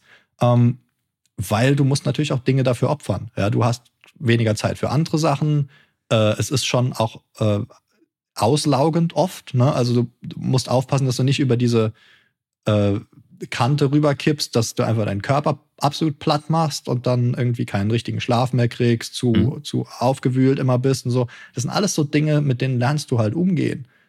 Ähm, und der ganze emotionale Kram halt noch, ne? Dass du mhm. Mhm. Deutschland kommt noch dazu, dass keiner so richtig einschätzen kann, was tust du da überhaupt und äh, da ist dieser Zweifel und oh, ähm, mach doch mal was Richtiges, hör mal auf, so zu träumen und dieser ganze Kram und so diese Gespräche, das hast du halt ja auch oft. Und das macht ja auch was mit dir. Es ist ein ganz anderes fehlendes Support-Netzwerk, als was in LA zum Beispiel auch aus eigener Erfahrung automatisch ganz anders ist. So, da ist jeder supportive, hier ist jeder zweifelnd. Und das sind alles so Kleinigkeiten, die, äh, die, die zu diesem Weg gehören, aber die es definitiv auch steinig machen. Ne? Mhm. Mich würde noch interessieren, hast du eine Möglichkeit gefunden, deinen Skill-Level zu testen. Weil ich stelle mir das so vor, okay, ähm, sich zu bemühen, Connections aufzubauen und vielleicht auch den Gig zu kriegen, ja, okay, ne? Aber dann musst du ja auch zu dem Zeitpunkt wirklich perfekt liefern. Dann musst du dein, dein Skill und dein Handwerk ja wirklich beherrschen. Jetzt hast du gesagt, okay, du müsstest dich zum Beispiel mehr Richtung K-Pop interessieren, was mhm. für mich so in Sachen Pop-Produktion ein absoluter Endgegner eigentlich ist, ne? Ist es auch. Ja, genau. ähm, woher weißt du, dass du äh, dieses Level schon erreicht hast oder vorher, als du die ganzen Steps gegangen bist und dich immer weiter ausgebreitet hast. Also woher weißt du, okay, wenn ich den Gig wirklich kriege, dann kann ich den, dann kann ich liefern. Das, das ist super cool, dass du das fragst. Ähm, und da, dem unterliegt auch so ein, ich würde fast unterstellen, so ein bisschen deutsche äh, Mentalität, die uns da manchmal zurückhält, Mhm. weil du die, die Basis von der Frage impliziert ja schon, dass du perfekt sein musst, bevor du den ersten Move machst. Richtig. Und das ist genau die Fehlannahme. Ne? Mhm. Und das, da muss ich mich aber selber auch immer wieder dran erinnern. Ähm, ich kann dir jetzt aus Erfahrung sagen, natürlich, du musst grundsätzlich wissen, ist das Zeug, was du tust, international grundsätzlich äh, auf dem Level, wo es hin muss. Mhm. Und das tust du einfach, indem du es objektiv vergleichst mit Releases, die von jetzt in K-Pop von Blackpink oder von BTS oder von, von ITZY oder einer von den anderen großen Acts kommen. Du vergleichst dein Zeug. Mhm. Und wenn, wenn das nicht das gleiche Level an Detail oder äh, Sounds oder Impact irgendwas hat, dann merkst du, ich bin da noch nicht. Und dann musst du halt an dem arbeiten, was fehlt. Meistens kann man da ja den, den Finger drauflegen. Sowas wie äh, irgendwie, die haben immer so spannende Transitions ähm, von einem Part zum nächsten. Meine sind irgendwie so langweilig. Muss mal genau gucken, wie die das machen. Und dann gehst du halt mit dem Analyse-Brain dran. Ne? Mhm. Aber diese, dieses Feeling, das musst du schon irgendwie selber entwickeln, dass du auch merkst, wenn du noch nicht da bist, ja, oder auch wenn es ums Mixing geht, Mhm. da musst du einfach merken, meine Songs klingen noch nicht so. Wenn du das nicht hast, dann, ich habe keine Ahnung, wie du das entwickeln Mhm. willst, wenn du das, das brauchst, den Unterschied muss man irgendwie sehen, ja. Du siehst Mhm. ja auch den Unterschied zwischen zwei Farben oder wenn du Bilder anguckst, siehst du ja auch, dass die Mona Lisa, das ist von einem Hobbymaler nachgemalt. Du siehst ja einen Unterschied. Mhm. Das muss in der Musik irgendwie auch so sein. Und dann ist es aber so, meine Erfahrung und meine Auffassung der Sache ist, dann guckst du halt, wer sind greifbare Leute für dich und machst dann mal so ein Meeting aus, genau wie wir da jetzt gerade sitzen. Angenommen, Klaus, du wärst jetzt der K-Pop-Producer, mit dem ich in Kontakt bin und mit Mhm. dem ich gerne zusammenarbeiten will. Dann würde ich sagen, hey Klaus, guck mal, ich habe hier, äh, du hast Ultra-Erfahrung in der Branche, kann ich immer was fragen. Ich habe hier zwei Entwürfe, ich würde dir gerne mal gerade was äh, streamen, ähm, dass du mir mal kurz sagen kannst, so Feedback, ne? Mhm. Und dann streame ich was und dann merke ich ja an der, an, an der Reaktion entweder, ob er direkt äh, schon das cool findet oder nicht. Und die Antwort, die ich dann kriege, die ist entweder, ja, das ist noch nicht so richtig, ähm, hör dir mal noch zwei Monate mehr diese Musik an. Man hört, dass du keine, dass du den, das Genre noch nicht verinnerlicht hast. Oder die Antwort ist, ähm, ja, da sind coole Ideen drin, aber es ist es ist maximal B-Seitenwürdig. Es ist jetzt nicht, wo ich interessiert wäre, dran zu arbeiten. Oder sie sagen, ey, die Idee ist geil, lass uns das doch mal zusammen machen. Mhm. Guter Punkt. Ne? Und das, also genau diese Dialoge habe ich auch geführt. So, Mhm, das ist mhm. auch wieder kein, kein theoretisches Beispiel, sondern das ist mir praktisch genauso. Alle diese Dinge sind mir passiert. Ähm, und dann fängst du an, an der einen Idee, die du hast. Du musst natürlich eine Idee haben, weil du musst für denjenigen wertvoll sein. Der macht Mhm. nicht die Arbeit für dich, wenn du derjenige bist, der in, das ne, ist immer wieder das gleiche Ja. Ding. So, aber wenn du diese eine Idee erarbeitet hast und wenn du sie noch nicht hast, musst du weiter Ideen erarbeiten. Mit Ideen meine ich so Songstarter, irgendeinen geilen Part, irgendeinen geilen Drop, ein komplettes Arrangement, irgendetwas, was aber wirklich in Richtung Hitpotenzial gehen könnte, ne, was da in Mhm. diese Lane schon mal stößt. Und dann fängst du an, mit demjenigen zu arbeiten und dann ergibt sich das kollaborationsmäßig. Dann kommt sowas wie, ey, schick mir doch mal die Stems rüber, ich nehme es von hier äh, und schick dir nochmal einen weiteren Entwurf zu und dann bringen wir das von hier aus zusammen über die Finishline. Mhm. Und dann merkst du ja, okay, was macht der denn noch aus meinem Song jetzt? Ah, okay, da hat er irgendwie was ausgetauscht, den Ablauf hat er verändert. Ah, okay, das hat er genauso gelassen. Und je mehr du das tust, desto mehr äh, zu dem Mechanismus, Klaus, äh, Mhm. kriegst du dann halt auch eine Vorstellung, okay, das ändern die Leute immer ab bei dem, was ich tue. Da scheine ich irgendwie noch nicht so richtig, äh, meine Verses sind zu langweilig zum Beispiel. Ne? Da muss man nochmal rangehen. Oder du merkst, ja geil, okay, meine Drops funktionieren, geil, meine Bridges sind richtig cool, die Transitions sind super. Und um immer mehr stellst du halt dein Radar automatisch so durch diese Collaboration ein, dass du es umso besser einschätzen kannst. Ja. Ähm, äh, schreibst du dir das auf? Also, ähm, oder hast du wie eine Art Ja. Spickzettel oder ein- ein Lerndokument, wo du weißt, okay, das muss ich noch verbessern, da muss ich noch dran arbeiten? Es ist mehr so von Projekt zu Projekt, ähm, wo ich, also ich, wenn ich mit so mit jemandem spreche und Feedback oder überhaupt einen Call habe, dann schreibe ich immer alles. Ich habe immer einen Block da liegen und Stift und mache mir Notizen. Wenn irgendwas fällt, auch so eine Nebenrandnotiz, die vielleicht nicht wichtig wirkt, aber wo ich denke, hm, vielleicht ist da was, schreibe ich mir immer auf. Ne? Mhm. Ähm, das brauche ich auch, sonst, sonst vergesse ich das Zeug. Das ist einfach viel zu viel, was so, so kommt.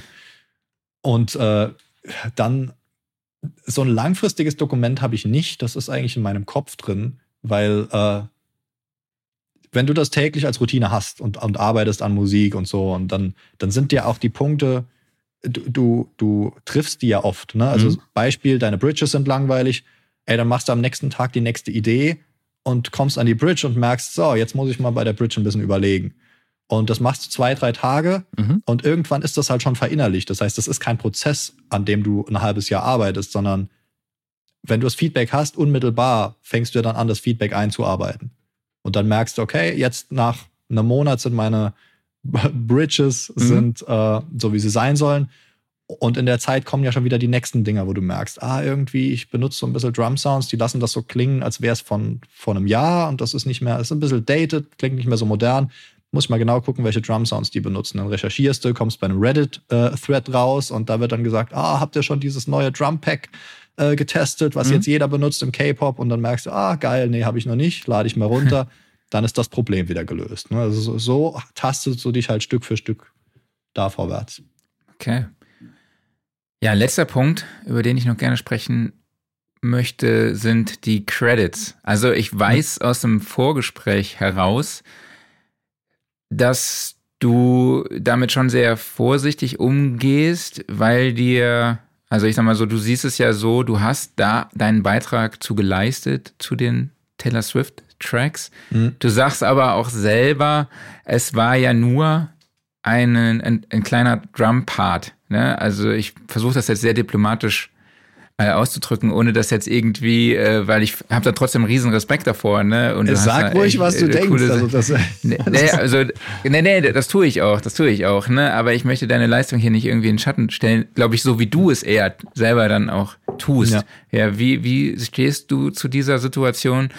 Und äh, ja, welch, wie, wie hoch ist doch dieser Tür Öffnerfaktor bei mhm. solchen Namen. Ne? Du hast ja eben auch schon im Gespräch gesagt, so plötzlich gehen die Leute halt ans Telefon und reden mit mir. So, ne? Ja. Ähm, das ist eigentlich auch wieder schön. Genau diese Frage kommt auch nochmal. Ich glaube, das habe ich damals in dem Eminem äh, von uns auch schon in dem früheren Podcast genauso gesagt. Es ist jetzt ein Türöffner, den ich habe, ein Schlüssel, aber mit dem muss ich trotzdem wieder an die Türen gehen und weitermachen. Ne? Ich sehe das, ja. also wenn man mal von dem Emotionalen, ich bin da super happy und stolz drauf und wer hätte gedacht, dass der, mhm. oder hätte der siebenjährige Dominik damals gedacht, dass er irgendwann mal, vor allem als er mit Schlagzeugspielen anfing, äh, dass er dann auf so einem Album da dabei steht. Natürlich nicht, das ist, das ist der Wahnsinn, aber das mal auf Seite gestellt, ist es ein, ein Schlüssel, den ich jetzt habe. Und mit diesem Schlüssel muss ich genau, wie ich es die ganze Zeit beschreibe, an Leute rantreten an die ich vielleicht vorher jetzt noch nicht hätte rantreten können, aber die jetzt so die nächste Ebene auf meinem individuellen Weg darstellen. Mhm. Ähm, dafür ist das sehr wertvoll, weil natürlich das Album jetzt nicht nur Taylor Swift, sondern auch dadurch, was für ein Landslide-Erfolg das jetzt ist, da hätte niemand mit, also ich mhm. hätte damit nie gerechnet, ne, weil es haben auch andere großartige Artists dieses Jahr was rausgebracht, ne, Beyoncé und äh, Drake und so. Aber das ist ja alles nicht mal annähernd da reingekommen. So, und das, nee. das hilft natürlich nochmal, weil das ist wirklich jetzt in aller Munde. Aber es ist die Credibility. Ne? Du hast was mit Taylor Swift gemacht, okay, krass, dann musst du ja was können. Mhm. Und das, du hast dann diesen Vertrauensvorschuss. Und wenn du das halt nicht hast, dann ist es ein bisschen schwerer und dann musst du vielleicht niedriger anfangen bei Leuten, wo du leichter einen Zugang findest. Äh, ich kann jetzt einfach Leute ansprechen, wie du es schon gesagt hast, ne, die ich vorher hätte nicht ansprechen können. Bloß wenn ich es nicht tue, dann habe ich diesen einen mhm. Credit und er versandet und es passiert gar nichts ja. damit. Ne? Das ist die ganz kalte, unemotionale Realität. Ja. Ja, cool. Dann haben wir am Schluss nochmal unser Schlussstatement. Ich mache dich jetzt hier mal ein bisschen größer. Uh. Ja, und dann, ähm, ja, ist ein, ein Schlusswort.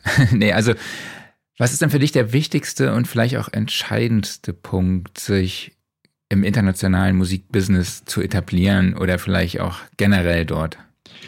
Ähm, also zwei Dinge. Das erste ist überhaupt mal wissen, ob man das überhaupt will. Na, das ist, ist also ich, weil ich will weg von diesem Ding, du musst es, du musst ins internationale Business, sonst äh, sonst ist das nichts wert oder äh, das ist gar nicht die Message, die ich rüberbringe. Wir reden die ganze Zeit über internationales Business und so und ich weiß, dass es manchen Leuten schon alleine deshalb aufsteig, äh, aufstößt, weil sie dann sagen, ja, man muss das ja nicht wollen und so. Ne? Also klar, das ist vorausgeschickt. Man, wenn man das nicht will, diese Konzepte gelten für alles andere aber auch. So. Und wenn man es aber will, finde ich, von dem, was ich bisher erfahren habe, ist das Wichtigste Geduld, nicht aufhören, ne, wo wir es eben mit Plan B von hatten. Ähm, Nummer drei, einer der Menschen sein, mit denen man gerne arbeitet. Zuverlässigkeit, ähm, entspannt sein, vor allem Zuverlässigkeit ist ein Riesending in der Musikbranche. Und tun, was man sagt, dass man tut. Ja, also es gibt unglaublich viele so Laberer, ich kann es nicht anders sagen, die, die das Blaue vom Himmel erzählen und, und oh, komm, lass mal machen. das habe ich nicht gesagt. ähm, nee, die dir das Blaue vom Himmel versprechen und, und alles so groß erscheinen lassen und dann gehen sie die Tür raus und reden mit dem nächsten Typ und erzählen genau das Gleiche, aber es tut sich nie was. Ja. Das ist eigentlich so der Default State, was die meisten in der Branche erwarten. Und wenn du dann zu deinem Wort stehst, ne, das ist ja auch so ein bisschen eine Qualität, die man in unserem Kulturkreis hier hat, was sehr hilfreich ist. Das fällt wirklich positiv auf, wenn du einfach zu deinem Wort stehst und verlässlich bist, vor allem wenn es auch mal unangenehm wird, wenn man sich auf dich verlassen kann, ohne dich immer anstoßen zu müssen, ohne dich um was bitten zu müssen, so, ne? Ähm, also diese Soft Skills ist ein Riesending, wenn du nämlich in der, in der Situation bist, dass du deine Gelegenheit hast und du willst auch das wahrnehmen, beziehungsweise du willst auch die behalten und weitere Gelegenheiten entwickeln, dann dann muss man sich halt einfach mit dir verstehen. Nicht jeder, wie gesagt, ich habe auch schon viele getroffen, wo es einfach nicht geklickt hat, das ist normal, aber auch das sollte dann trotzdem in einem menschlichen äh, Zusammen miteinander auseinandergehen oder sich einfach im Sande verlaufen. Aber für Ego ist kein Platz. Das ist vielleicht das Allerdickste so. Ne? Und das, was du gerade auch als letztes gesagt hast, Marc, ähm, das, man muss wissen, wie die eigene Rolle und die eigene Position in der Branche ist. Nicht, die, nicht das eigene Licht so unter den Scheffel stellen, da will ich nicht drauf raus, aber sich halt auch nicht größer machen, als man ist. Zum mhm. Beispiel dieses Taylor Swift-Ding ähm, habe ich einzig und allein Ken zu verdanken. Wenn ich nicht mit ihm, natürlich, ich habe dafür viel getan, ähm, aber er hat den Auftrag gekriegt. Und egal wie viel ich in meiner Vergangenheit gearbeitet habe, er hat mich jetzt ins Boot geholt und dafür muss ich dankbar sein. Diese Rolle muss ich verstehen. Das heißt, das alleroberste Gebot für mich ist, dafür zu sorgen, dass Ken gut aussieht. Nicht irgendwie selber für mich was rauszuschlagen, sondern wirklich dieses Vertrauensverhältnis festigen und nicht, nicht missbrauchen. Ja, das, das ist für mich mein Leitfaden. Und wenn man sich so verhält, dann, dann ergeben sich halt die weiteren Dinge. Und das hat halt mit Ego zu tun, weil du bist dann ja schon irgendwie versucht, dich da irgendwie größer zu spielen, als, als es vielleicht ist oder, oder Dinge dir anzueignen, die aber gar nicht deine Aufgabe waren, ne? oder zu sagen, du hast was gemacht, was du nicht gemacht hast und so.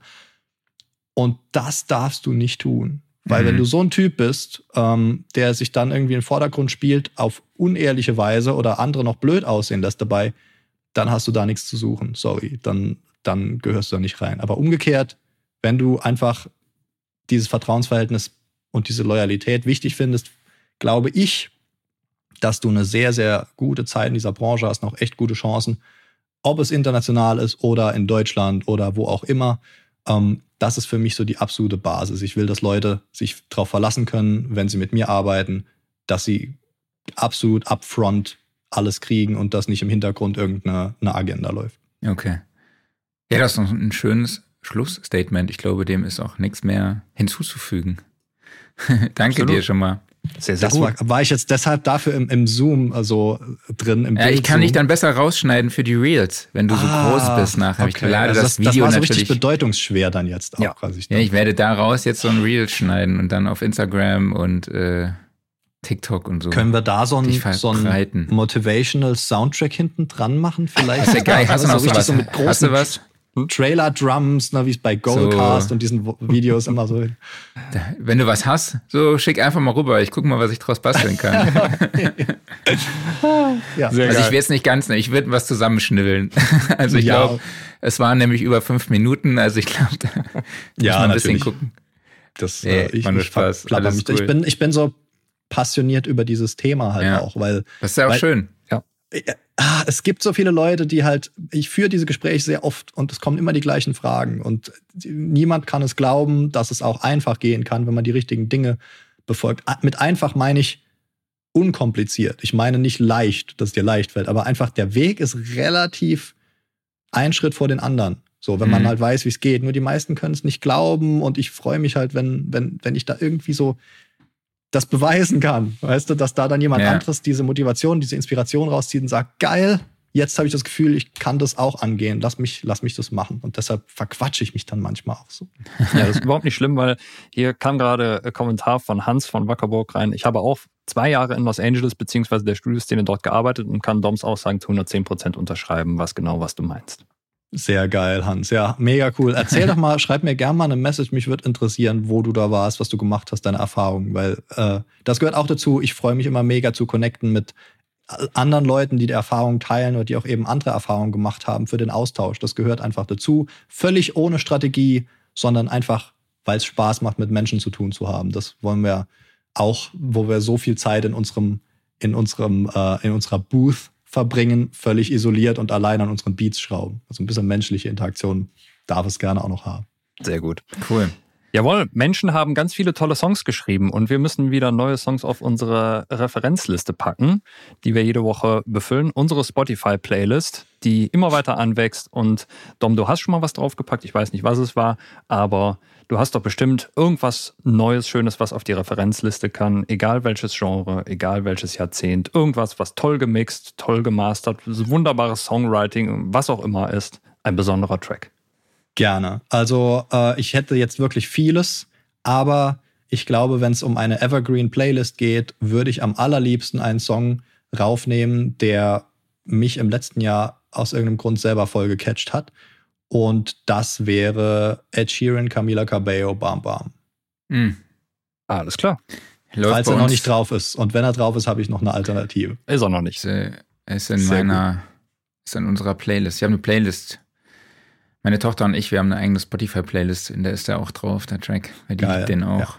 Ja. ich weiß nicht warum, ich habe das nicht oft bei Songs, äh, also insgesamt übers Jahr, aber bei dem, den hatte ich einmal gehört und es ging mir echt nicht gut, so gefühlt mhm. mental. Ne?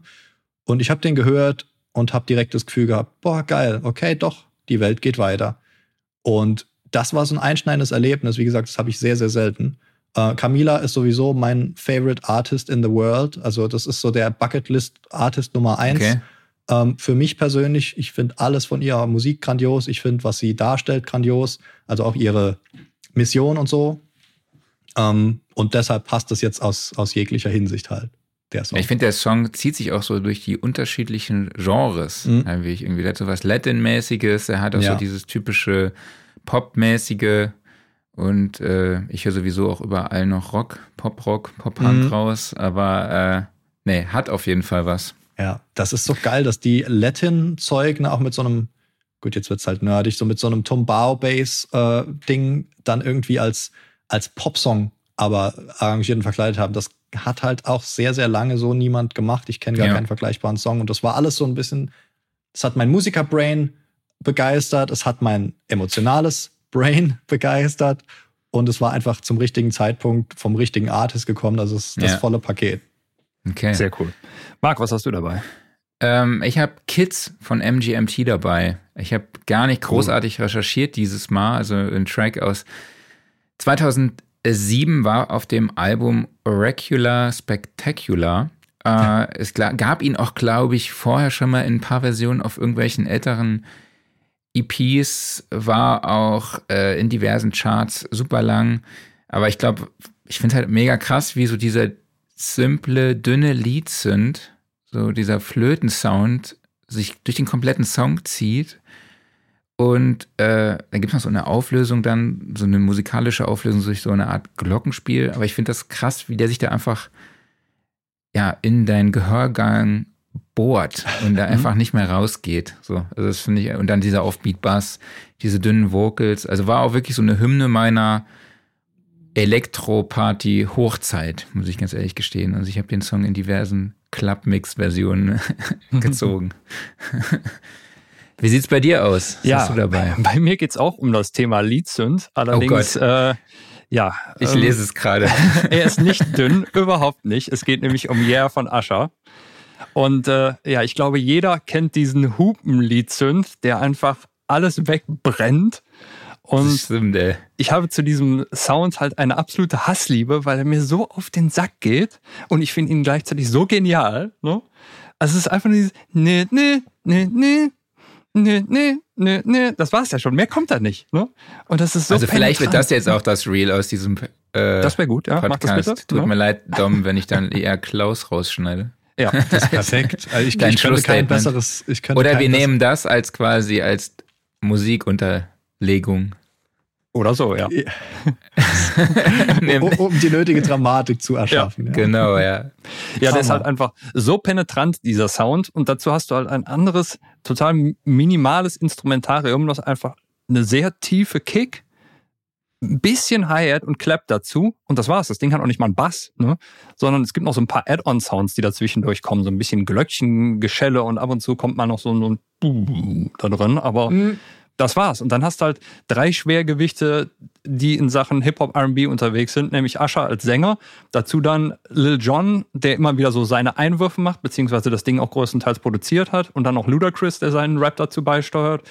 Und das Ding ist halt im Jahre 2004 so durch die Decke gegangen und äh, ich glaube, war- war, wahrscheinlich erfolgreichster Song des Jahres oder was auch immer, aber ähm, an dem Ding bist du nicht vorbeigekommen. Und ich glaube, Hassliebe trifft es da halt echt, weil das ist ein absoluter Partykracher. Aber ich kann auch die Leute verstehen, die sagen, der geht mir so auf den Sack, der Song. Ja, das war. Ich kann genau nachfühlen, was du meinst. Definitiv. Erinnert mich immer an einen meiner, meiner besten Freunde. Viele liebe Grüße, Dirk. also nicht mein Arbeits also der Arbeitskollege auch. Viele liebe Grüße, Dirk. Ja, aber nee, ein anderer Dirk. Der hat äh, Fenster runtergekurbelt und ist mit diesem Song dann immer durch das Saarland gecruised, oder? Nee, es gab damals so eine Diskothek in Saarbrücken, Nachtwerk hieß Mhm. die. Und da bin ich halt eigentlich nie hingegangen, weil da halt absolut nie meine Musik lief. Und ich bin halt mit ihm einmal dorthin oder ein paar Mal dorthin, ihm, nur ihm zuliebe oder meinen Freunden zuliebe, die dort halt gerne hingegangen sind. Und das war einfach die Zeit, in der der Track da einfach hoch und runter lief. Also das war, deshalb muss ich einfach an ihn so denken. okay, aber Dom, dann können wir hier den Sack zumachen. Vielen, vielen, vielen, vielen lieben Dank nochmal, dass du dir die Zeit für uns genommen hast. War wie immer äh, ein Fest. Ja. Aber sag uns doch nochmal kurz, wo findet man dich online und wo schreibt man dir am besten? Mhm. Also erstmal, ich fand es auch mega cool und wir haben uns ja schon wieder ein bisschen verquatscht. Die Zeit fliegt immer viel zu schnell. Vielleicht brauchen wir doch mal so ein ähm, Special drei Stunden wär Episode, so, ein- so ein Gerne. Jubiläumsding oder irgend sowas. Mhm. Ähm, ich muss auch mal, Klaus, zu dir in den Raum da reinkommen. Also ich, Ja, jedes gerne. Mal, wenn wir sprechen, sind da zwei Keyboards mehr und Das passiert einfach. es passiert einfach so. Ähm, wo erreicht man mich am besten? Also zum ersten, au- auf Instagram ist eigentlich das einfachste im Moment. Ähm, einmal der persönliche Account Dom Revinius und der Studio-Account Neon Wave Studios. Ich glaube, das hast du in den Shownotes sowieso auch drin. Genau. Ähm, da sehe ich alle Nachrichten. Ansonsten, wenn es um was Professionelleres geht, gerne auch per E-Mail über die entsprechenden Webseiten domrevinius.com, neonwavestudio.com. Ähm, ja, ich antworte normalerweise auf alles, außer auf Spam. Und ich ich freue mich natürlich auch, wenn es irgendwelche Folgefragen gibt oder auch einfach äh, den Wunsch nach einem Austausch oder äh, sonst irgendwie einen Anlass äh, zum Kontakt schreibt und äh, meldet euch und lasst uns uns kennenlernen. Okay, Super. cool. Dann vielen, vielen lieben Dank. Gerne. Vielen Dank für die Einladung. Habt noch einen wundervollen Tag. Danke Du dir auch, doch, ja. mach's gut. Mach's gut, ne? Ciao, ciao. Ciao. Ciao. Ja, super Typ, ne? Absolut, kann man nicht Immer anders sagen. Ja, vielleicht, äh, was hat er nochmal gesagt? Camilla, ne? Ja, genau. Camilla. Vielleicht ko- kommt er dann beim nächsten Mal, wenn er was für sie produziert hat. Das wird passieren. Oder K-Pop. Genau. K-Pop muss mich auch noch mehr reinhören. Das ist eigentlich richtig geil. Das ist doch ne? eigentlich so voll dein Ding, ne? Das ist, das ist ziemlich mein Ding. Also gerade äh, so die letzten Singles von Blackpink, die ich gehört habe, äh, das, das ist schon ziemlich cool. Ja. Kommen wir am Workflow der Woche. Ich habe jetzt einfach mal ein bisschen die Reihenfolge ge Oh, ja. geändert, Mhm. lieber Kollege. Ich habe was anderes an den Schluss gestellt, Ja. aus aktuellem Anlass. Mhm. Ähm, deshalb fangen wir mit dem Workflow der Woche an. Ich habe in dieser Woche angefangen, meine Raumakustikelemente von T-Akustik zu testen. Nice. Und zwar habe ich da quasi diese Halifax Tr- Bass Traps und halt auch so Wandabsorber. Die Mhm. sieht man da so ein bisschen im Hintergrund. Ich kann die Kamera so ein bisschen drehen hier. Mhm. Hübsch. Ja, und äh, da habe ich dann einfach mal meinen Raum quasi eingemessen. Wie klingt, wie sieht die Kurve ohne aus? Also wie sieht der Frequenzgang ohne die Elemente aus? Wie sieht's aus? Wie sieht er aus nur mit den Bassfallen und wie sieht er halt aus, äh, wenn da noch die Absorber an den Wänden dran sind? Genau. Mhm. Da habe ich mich dann intensiver mit diesem, dieser Thematik beschäftigt und dann habe ich halt dieses Tool RW, also Room EQ Wizard, Mhm. kennt ihr vielleicht, ist ein kostenloses Tool, Ja. ja, äh, um eben die Raumakustik auszumessen. Ich habe dann so ein IK Multimedia ARC Messmikrofon. Klar wird jetzt Mhm. der eine oder andere sagen, ja, IK Multimedia, es gibt ja auch von Gefell und so, ja, gibt es.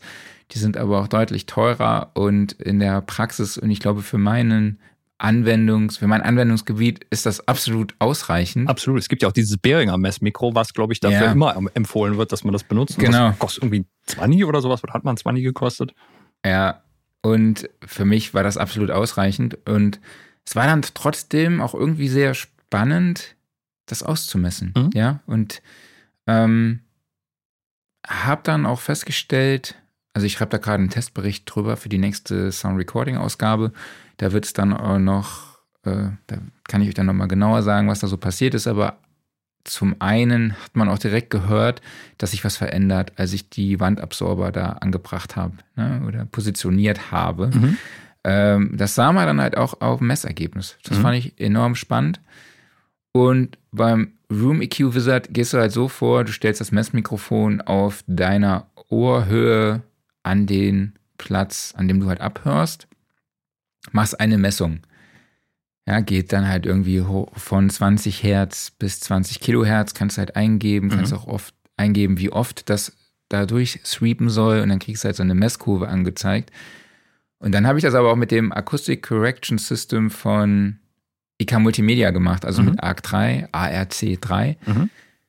Und dann waren das sieben Messpunkte in Mhm. meinem Raum in drei unterschiedlichen Höhen. Das heißt, ich musste 21 Messungen machen. Das ist Arbeit.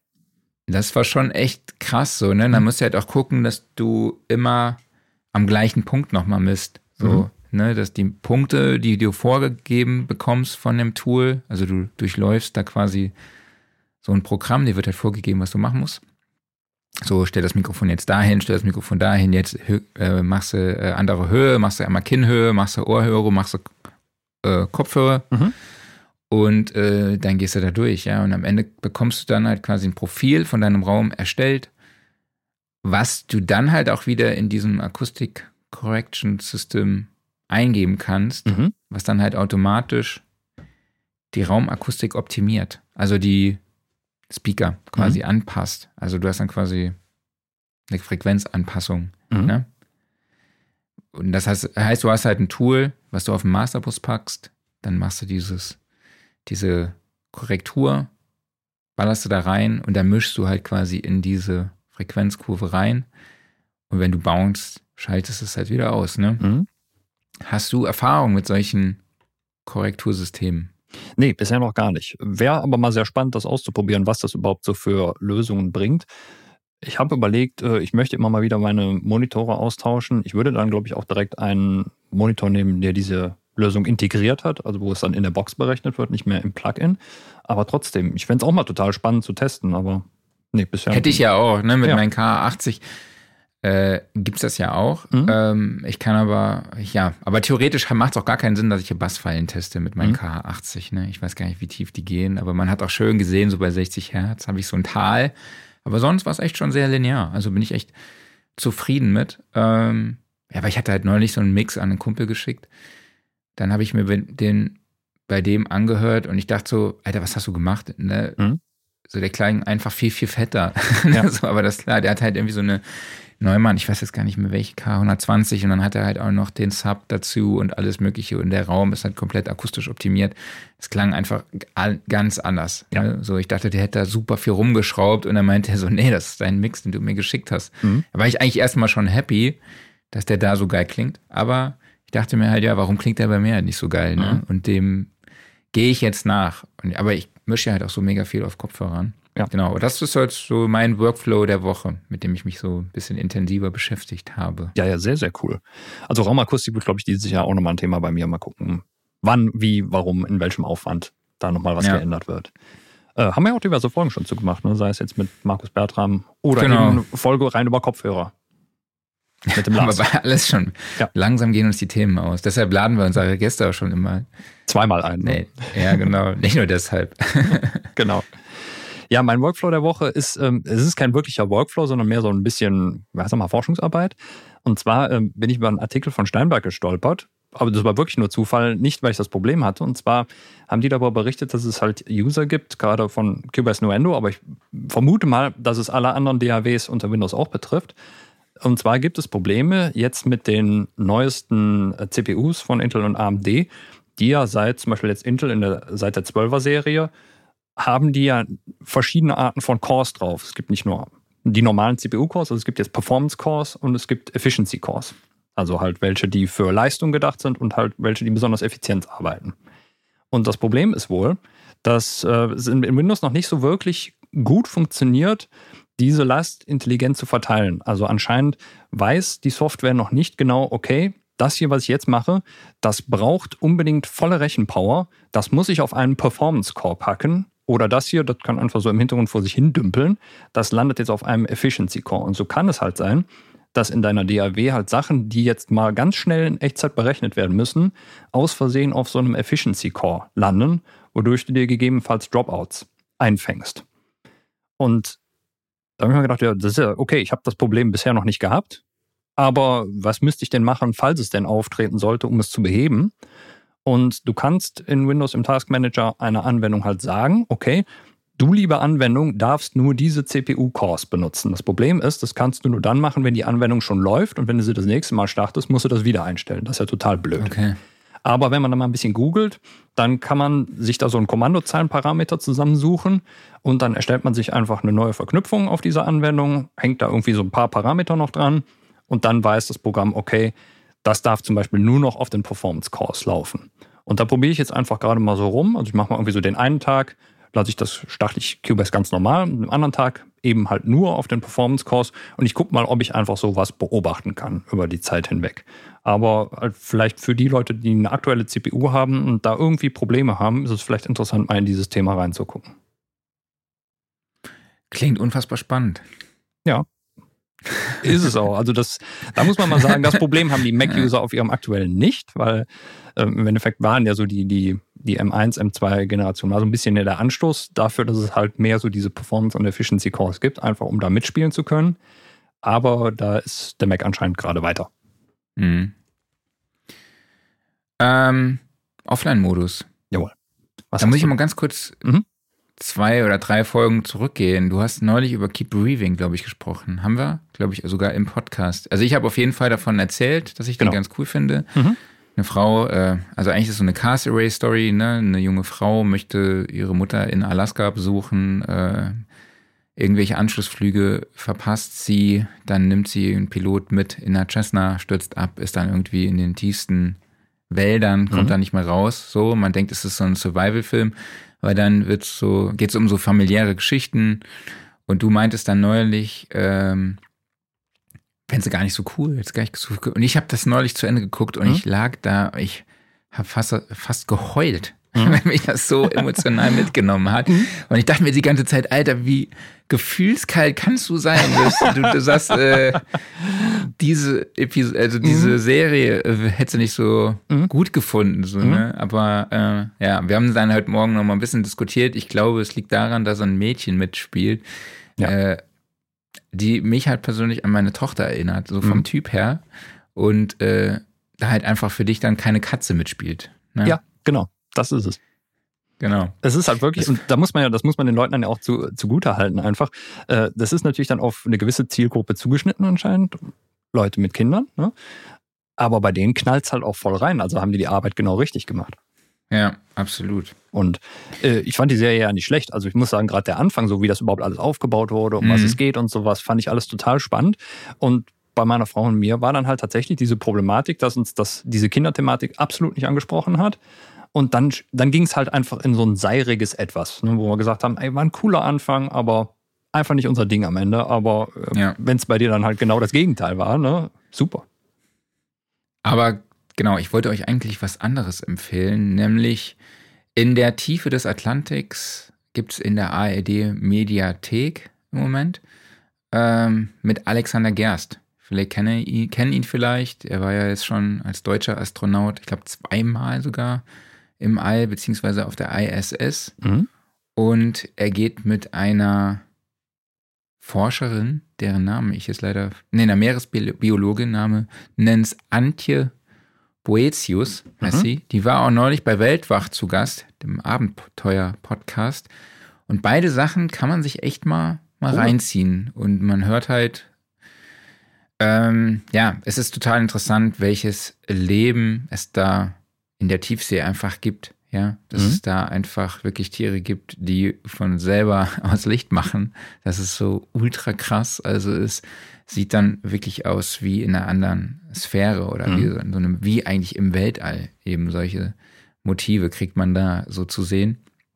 Und es zeigt aber auch nochmal, wie wichtig einfach, ja, der Ozean für die Welt einfach ist, ne? Wie Mhm. wichtig die Photosynthese ist, die durch die Algen entsteht und, äh, und, und, und. Also es ist wirklich sehr empfehlenswert. Also einmal Weltwach, Interview mit Antje Bonetius und einmal dann äh, in der Mediathek, Medi ARD-Mediathek, so jetzt habe ich es, in der Tiefe des Atlantiks mit Antje Boetius und halt eben Alexander Gerst. Das sind meine Tipps für den Offline-Modus. Sehr, sehr cool.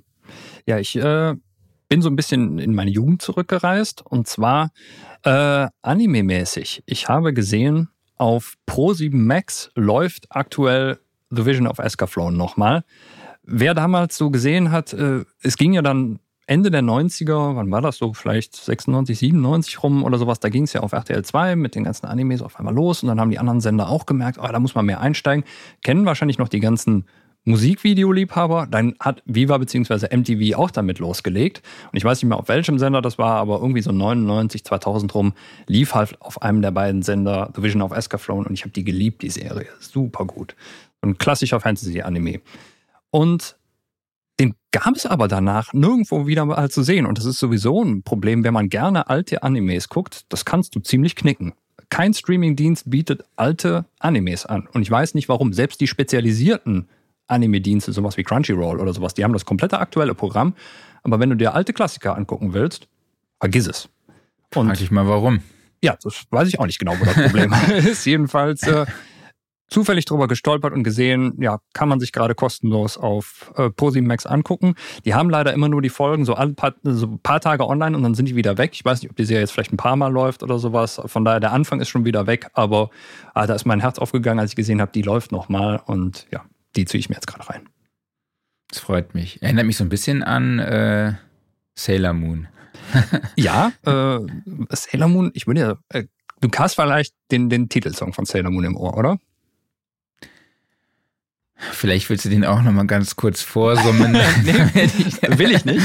Aber ey, ich würde so gerne mit demjenigen, ich weiß nicht, wer den Song komponiert hat, ist, glaube ich, auch nicht so einfach rauszukriegen, aber mit dem würde ich gerne mal sprechen. Also das Okay. ist so catchy und so 90er Eurodance, ne? Also Also könnte dann auf deine Bucketlist. Vielleicht schaffen wir das. mal. müssen mal recherchieren. Das wär doch Recherchier mal ja, ich, ich versuche mal wir weiter hier reinzukommen. Ich habe nämlich, ich Ja. habe nur mal oberflächlich gegoogelt und da kam nichts zumindest raus. Mal gucken. Okay. Aber das wäre mal was. Ja. Jo, dann haben wir Gear Corner. Mhm. Ne? Universal Audio hat zwei neue, neue Modeling-Mikrofone vorgestellt, nämlich das DLX und das LX Sphere. Also Mhm. beziehungsweise Sphere DLX und Sphere LX. Mhm. Äh, hast du dir die Sachen schon mal Hast du das angeguckt? Ich weiß, dass eine, ähm, das ist, glaube ich, das LX, oder? Das ist, ist das nicht das Townsend-Mikro? Nee, das DLX, Das DLX. ist quasi Mhm. das größere von beiden und das LX ist das kleinere. Also Genau. beim Mhm. DLX, also zum ersten Mal, äh, ich habe sie hier stehen. Ja, zeig sie mal ans Bild. Und Townsend ist doch Genau. von UA gekauft worden, ne? Genau, Ja. ich habe das irgendwo geschrieben, 2021. Ja, guckt genau. euch das mal an. Da, da kommen die Äh, Produkte vorgestellt, hat der Kollege sie schon da. Ja, ich habe sie nur nicht zu, zum Laufen gekriegt. Ist jetzt schlechte Werbung vielleicht für UA, aber ich kann sagen, es lag nicht an UA, es liegt an meinem System. Ich krieg's einfach nicht gebacken. Es liegt an mir, an meiner Inkompetenz. Äh, ich hätte sie euch heute gerne hier vorgestellt, aber auch hier, man sieht, wie beim Townsend Labs, Mhm. es ist quasi, ich würde sagen, der Mikrofonkörper, Mikrofonbody sieht genauso aus. Man hat jetzt halt nur vorne das UA-Logo auch mit Mhm. drauf. Ähm, fühlt sich auf jeden Fall auch auf der Oberfläche gut an. Mikrofonkorb ist ähm, silber und es leuchten darin auch vier LEDs äh, Nice. in weiß. Sieht auf jeden Fall sieht Sehr jeden schöne Fall sehr schick aus. Mhm. Ne? Sehen gut aus, definitiv. Und ähm, das DLX ist quasi dann das alte L22 von Townsend Labs. Mhm. Ähm, da ist im Lieferumfang ein Shockmount dabei, ein Stativadapter, ein 7,5 Meter Kabel dazu, also auch äh, in Y-Variante, weil es braucht einen Stereo-Input. Ähm, und es ist ein, also es ist halt auch ein 5-Pol am Mikrofon selbst. Und mit dem DLX hast du halt 38 Bändchen, Kondensator und dynamische Mikrofone als Mikrofon-Modeling-Modelle. Genau, das ist vielleicht wichtig dazu zu sagen, weil du jetzt gerade eben sagtest, du hast sie nicht zum Laufen gebracht. Also es ist ein Modeling-Mikro. Es ist nicht einfach so, ich habe es nicht geschafft, das XLR-Kabel reinzustecken und die Phantomspeisung Nee. anzuschalten, sondern da ist mehr Software und sowas dahinter. Genau, ich glaube, das habe ich ja auch am Anfang gesagt, dass es ein Modeling-Mikrofon Ja, das ist, aber sein. richtig gut, dass du es nochmal erwähnt hast. Man kann damit äh, dann auch die Klassiker von Neumann, AKG, Sony und vielen weiteren halt eben simulieren oder Mhm. modellieren, emulieren. Ähm, und man verspricht auch Latenz, armes Aufnehmen und Abhören. Mhm. Ähm, und kann halt für die unterschiedlichen Sachen genutzt werden. Ne? Man kann auch die Raumfärbung nochmal ändern mit diesen ISOs, vier Presets, die äh, auch schon bei Townsend Labs dabei waren. Und dann gibt's halt eben noch das LX. Damit hat man dann halt im Vergleich zum DLX, wo es 38 sind, dann nur 20 Mikrofone, die man modellieren kann. Äh, Das DLX kann auch als Stereomikrofon genutzt werden, was ganz geil ist. Und das ähm, LX ist aber halt für Mono, Mhm. genau. Und ja, das sind ziemlich, sind ziemlich coole Mikros. Ich muss sie nur noch zum Laufen kriegen. Und dann Ja. gibt's auch einen Test in der nächsten Sound Recording Ausgabe. Du hast doch Erfahrung Kosten- mit dem Townsend, ne? Also mit nee, dem leider Vorgänger. nicht. Das ist das Problem. Deshalb, Ach, also, okay. nee, ich hätte gedacht, du hättest das gemacht. Ja, nee, das hat äh, Andreas Hau gemacht. Ich habe auch den Link. Gibt's auch bei uns auf der Website nochmal. Mhm. Also da gibt's auch den Test zu dem L22. Und genau, preislich sind wir beim DLX bei 1000. Moment, wo habe ich denn mir hier notiert? Mhm. Ja, wo finde ich das 1099. Nee, ich glaube, das ist das LX.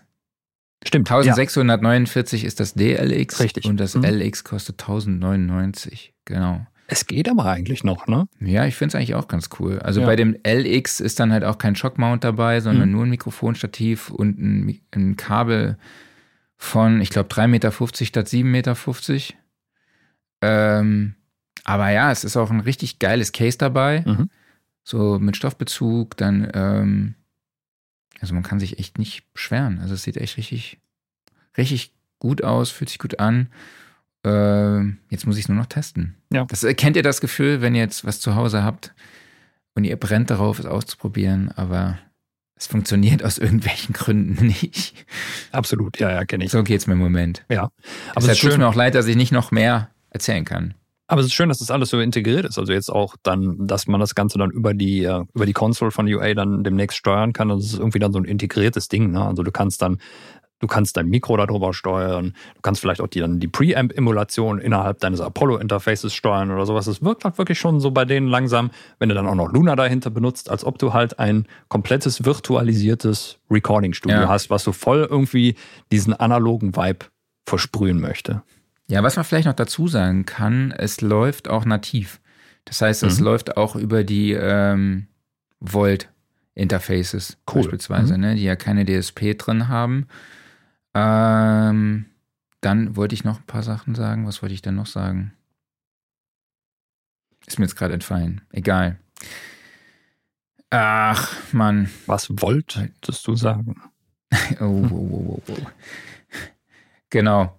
Nee, also ist dann au- auch, und, ach so, genau, Mhm. Modeling-Mikrofon, wenn du sie in der Konsole verwendest, Mhm. dann nimmst du die quasi mit auf, direkt, mit der Richtcharakteristik, mit dem Mikrofon. Ja. Da versagt ihm sogar die Stimme direkt. Du kannst aber natürlich halt auch das Plugin die, äh, in deine DAW hauen. Ja, Mhm. und dann kannst du quasi im Nachgang dann auch noch das Mikrofon ändern. Das ist eigentlich auch ganz cool. Das ist eigentlich eine sehr geile Sache, weil dann kannst du dich auch noch, Mhm. je nachdem, also es gibt ja Leute, die sagen, okay, ich printe direkt so, wie ich es final haben möchte, ne? möchte die Entscheidung nicht mehr später treffen oder ich spare mir auch einfach die Rechenleistung später.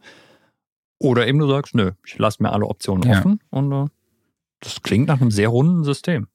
Ja, du hast halt hier auch alles so, ne, 421, 441, SM7, äh, verschiedene Rhythmmikrofone, also alle, die man so kennt von Roya, AEA, alle Nachbauten und äh, natürlich halt auch die ganzen Neumänner. ja, Sony 800, Mhm. äh, was haben wir hier noch? Äh, 251, 87, 67, 49, 47, 87, also alles, was irgendwie so geht. 103. Mhm. Also ist schon echt ganz cool. Feine Sache. Ja. Ähm, Was haben wir noch? Ja, sonst äh, Gear Corner-mäßig war sonst nichts. Das Jahr Genau. muss erstmal wieder richtig durchstarten, bevor es Neues gibt. Ja, wir sind hier auf der Suche nach News. Ja. Äh, ja, zum Schluss haben wir vielleicht noch eine, also nicht nur vielleicht, haben wir eine sehr traurige Nachricht. Mhm. Und zwar ist Martin König, also der ehemalige Geschäftsführer von König und Meier, ähm, ja, wenige Tage vor seinem 87. Ge äh, 87. Geburtstag von uns gegangen. Also ich ist schon krass. Ich glaube, er trat 1950 Mhm. in das Unternehmen ein. Ne? Das Unternehmen wurde von Karl König, seinem Vater, und von Erich Meyer gegründet. Und ja, der war lange Zeit Geschäftsführer, hat, ja, war an einigen Produktentwicklungen mit beteiligt, hat da einiges an den Start gekriegt. Und du hast ja auch gerade eine König-Meyer-Session hinter dir, ne? Ja, richtig, genau. Die ist, äh, ja, wird Teil der nächsten Ausgabe und da wird so einiges noch an Gear von denen vorgestellt. Und ansonsten muss man ja auch sagen, ich glaube, es gibt kein Studio, was nicht irgendwas von KM hat, oder? Ja. Also unsere Gedanken sind natürlich bei ihm Ja. und seiner Familie. Jo, dann würde ich sagen, können wir einfach den Sack zumachen Zumachen. für heute, oder? An der Stelle, ja, genau, richtig. Ich glaube, das war eine sehr schöne Sendung heute und wen haben wir denn nächste Woche dabei? Kali Reinhardt, Ach, Songwriter und ja, der Producer. Mhm. Kennst du, glaube ich, ne? Ja, mit Sagt dem dir was. wird auch ein bisschen an Kontaktinstrumenten gearbeitet. Also Song, Singer, Song, äh, Quatsch. Songwriter, Producer, hat unter anderem für Nico Santos, glaube ich, gearbeitet und Lena auch. Mhm. Ähm, bin gespannt, über was wir mit ihm nächste Woche reden, aber ich freue mich auf jeden Fall schon drauf. Ja, er war auch kürzlich zu Gast im sehr empfehlenswerten Live After SAE Podcast. Stimmt. Und äh, der Junge kann gut erzählen. Ist auch ein sehr Hm. sympathischer Typ. Freue ich mich auf jeden Fall drauf. Wird sehr, sehr schön. Ansonsten, ja, wie gesagt, machen wir den Sack an dieser Stelle hier zu, erheben uns von unserem wunderbaren Studiosofa. Das wird präsentiert vom Music Store in Köln, dem Paradies für Musiker. Vielen, vielen Dank an euch alle dafür, dass ihr dabei wart. Vielen Dank an dich, Marc. Und natürlich vielen Dank an Dom dafür, dass er uns an seinem Wissen hat teilheben, teilhaben lassen. Teilheben. Teilheben lassen, Ja. Gut. Jetzt hast du mich rausgebracht. Ist egal. Wir Tschüss. sehen uns nächste Woche wieder in alter Frische mit Kali zusammen. Bis dahin. Bleibt gesund, Macht's gut. macht's gut und tschüss. Ciao.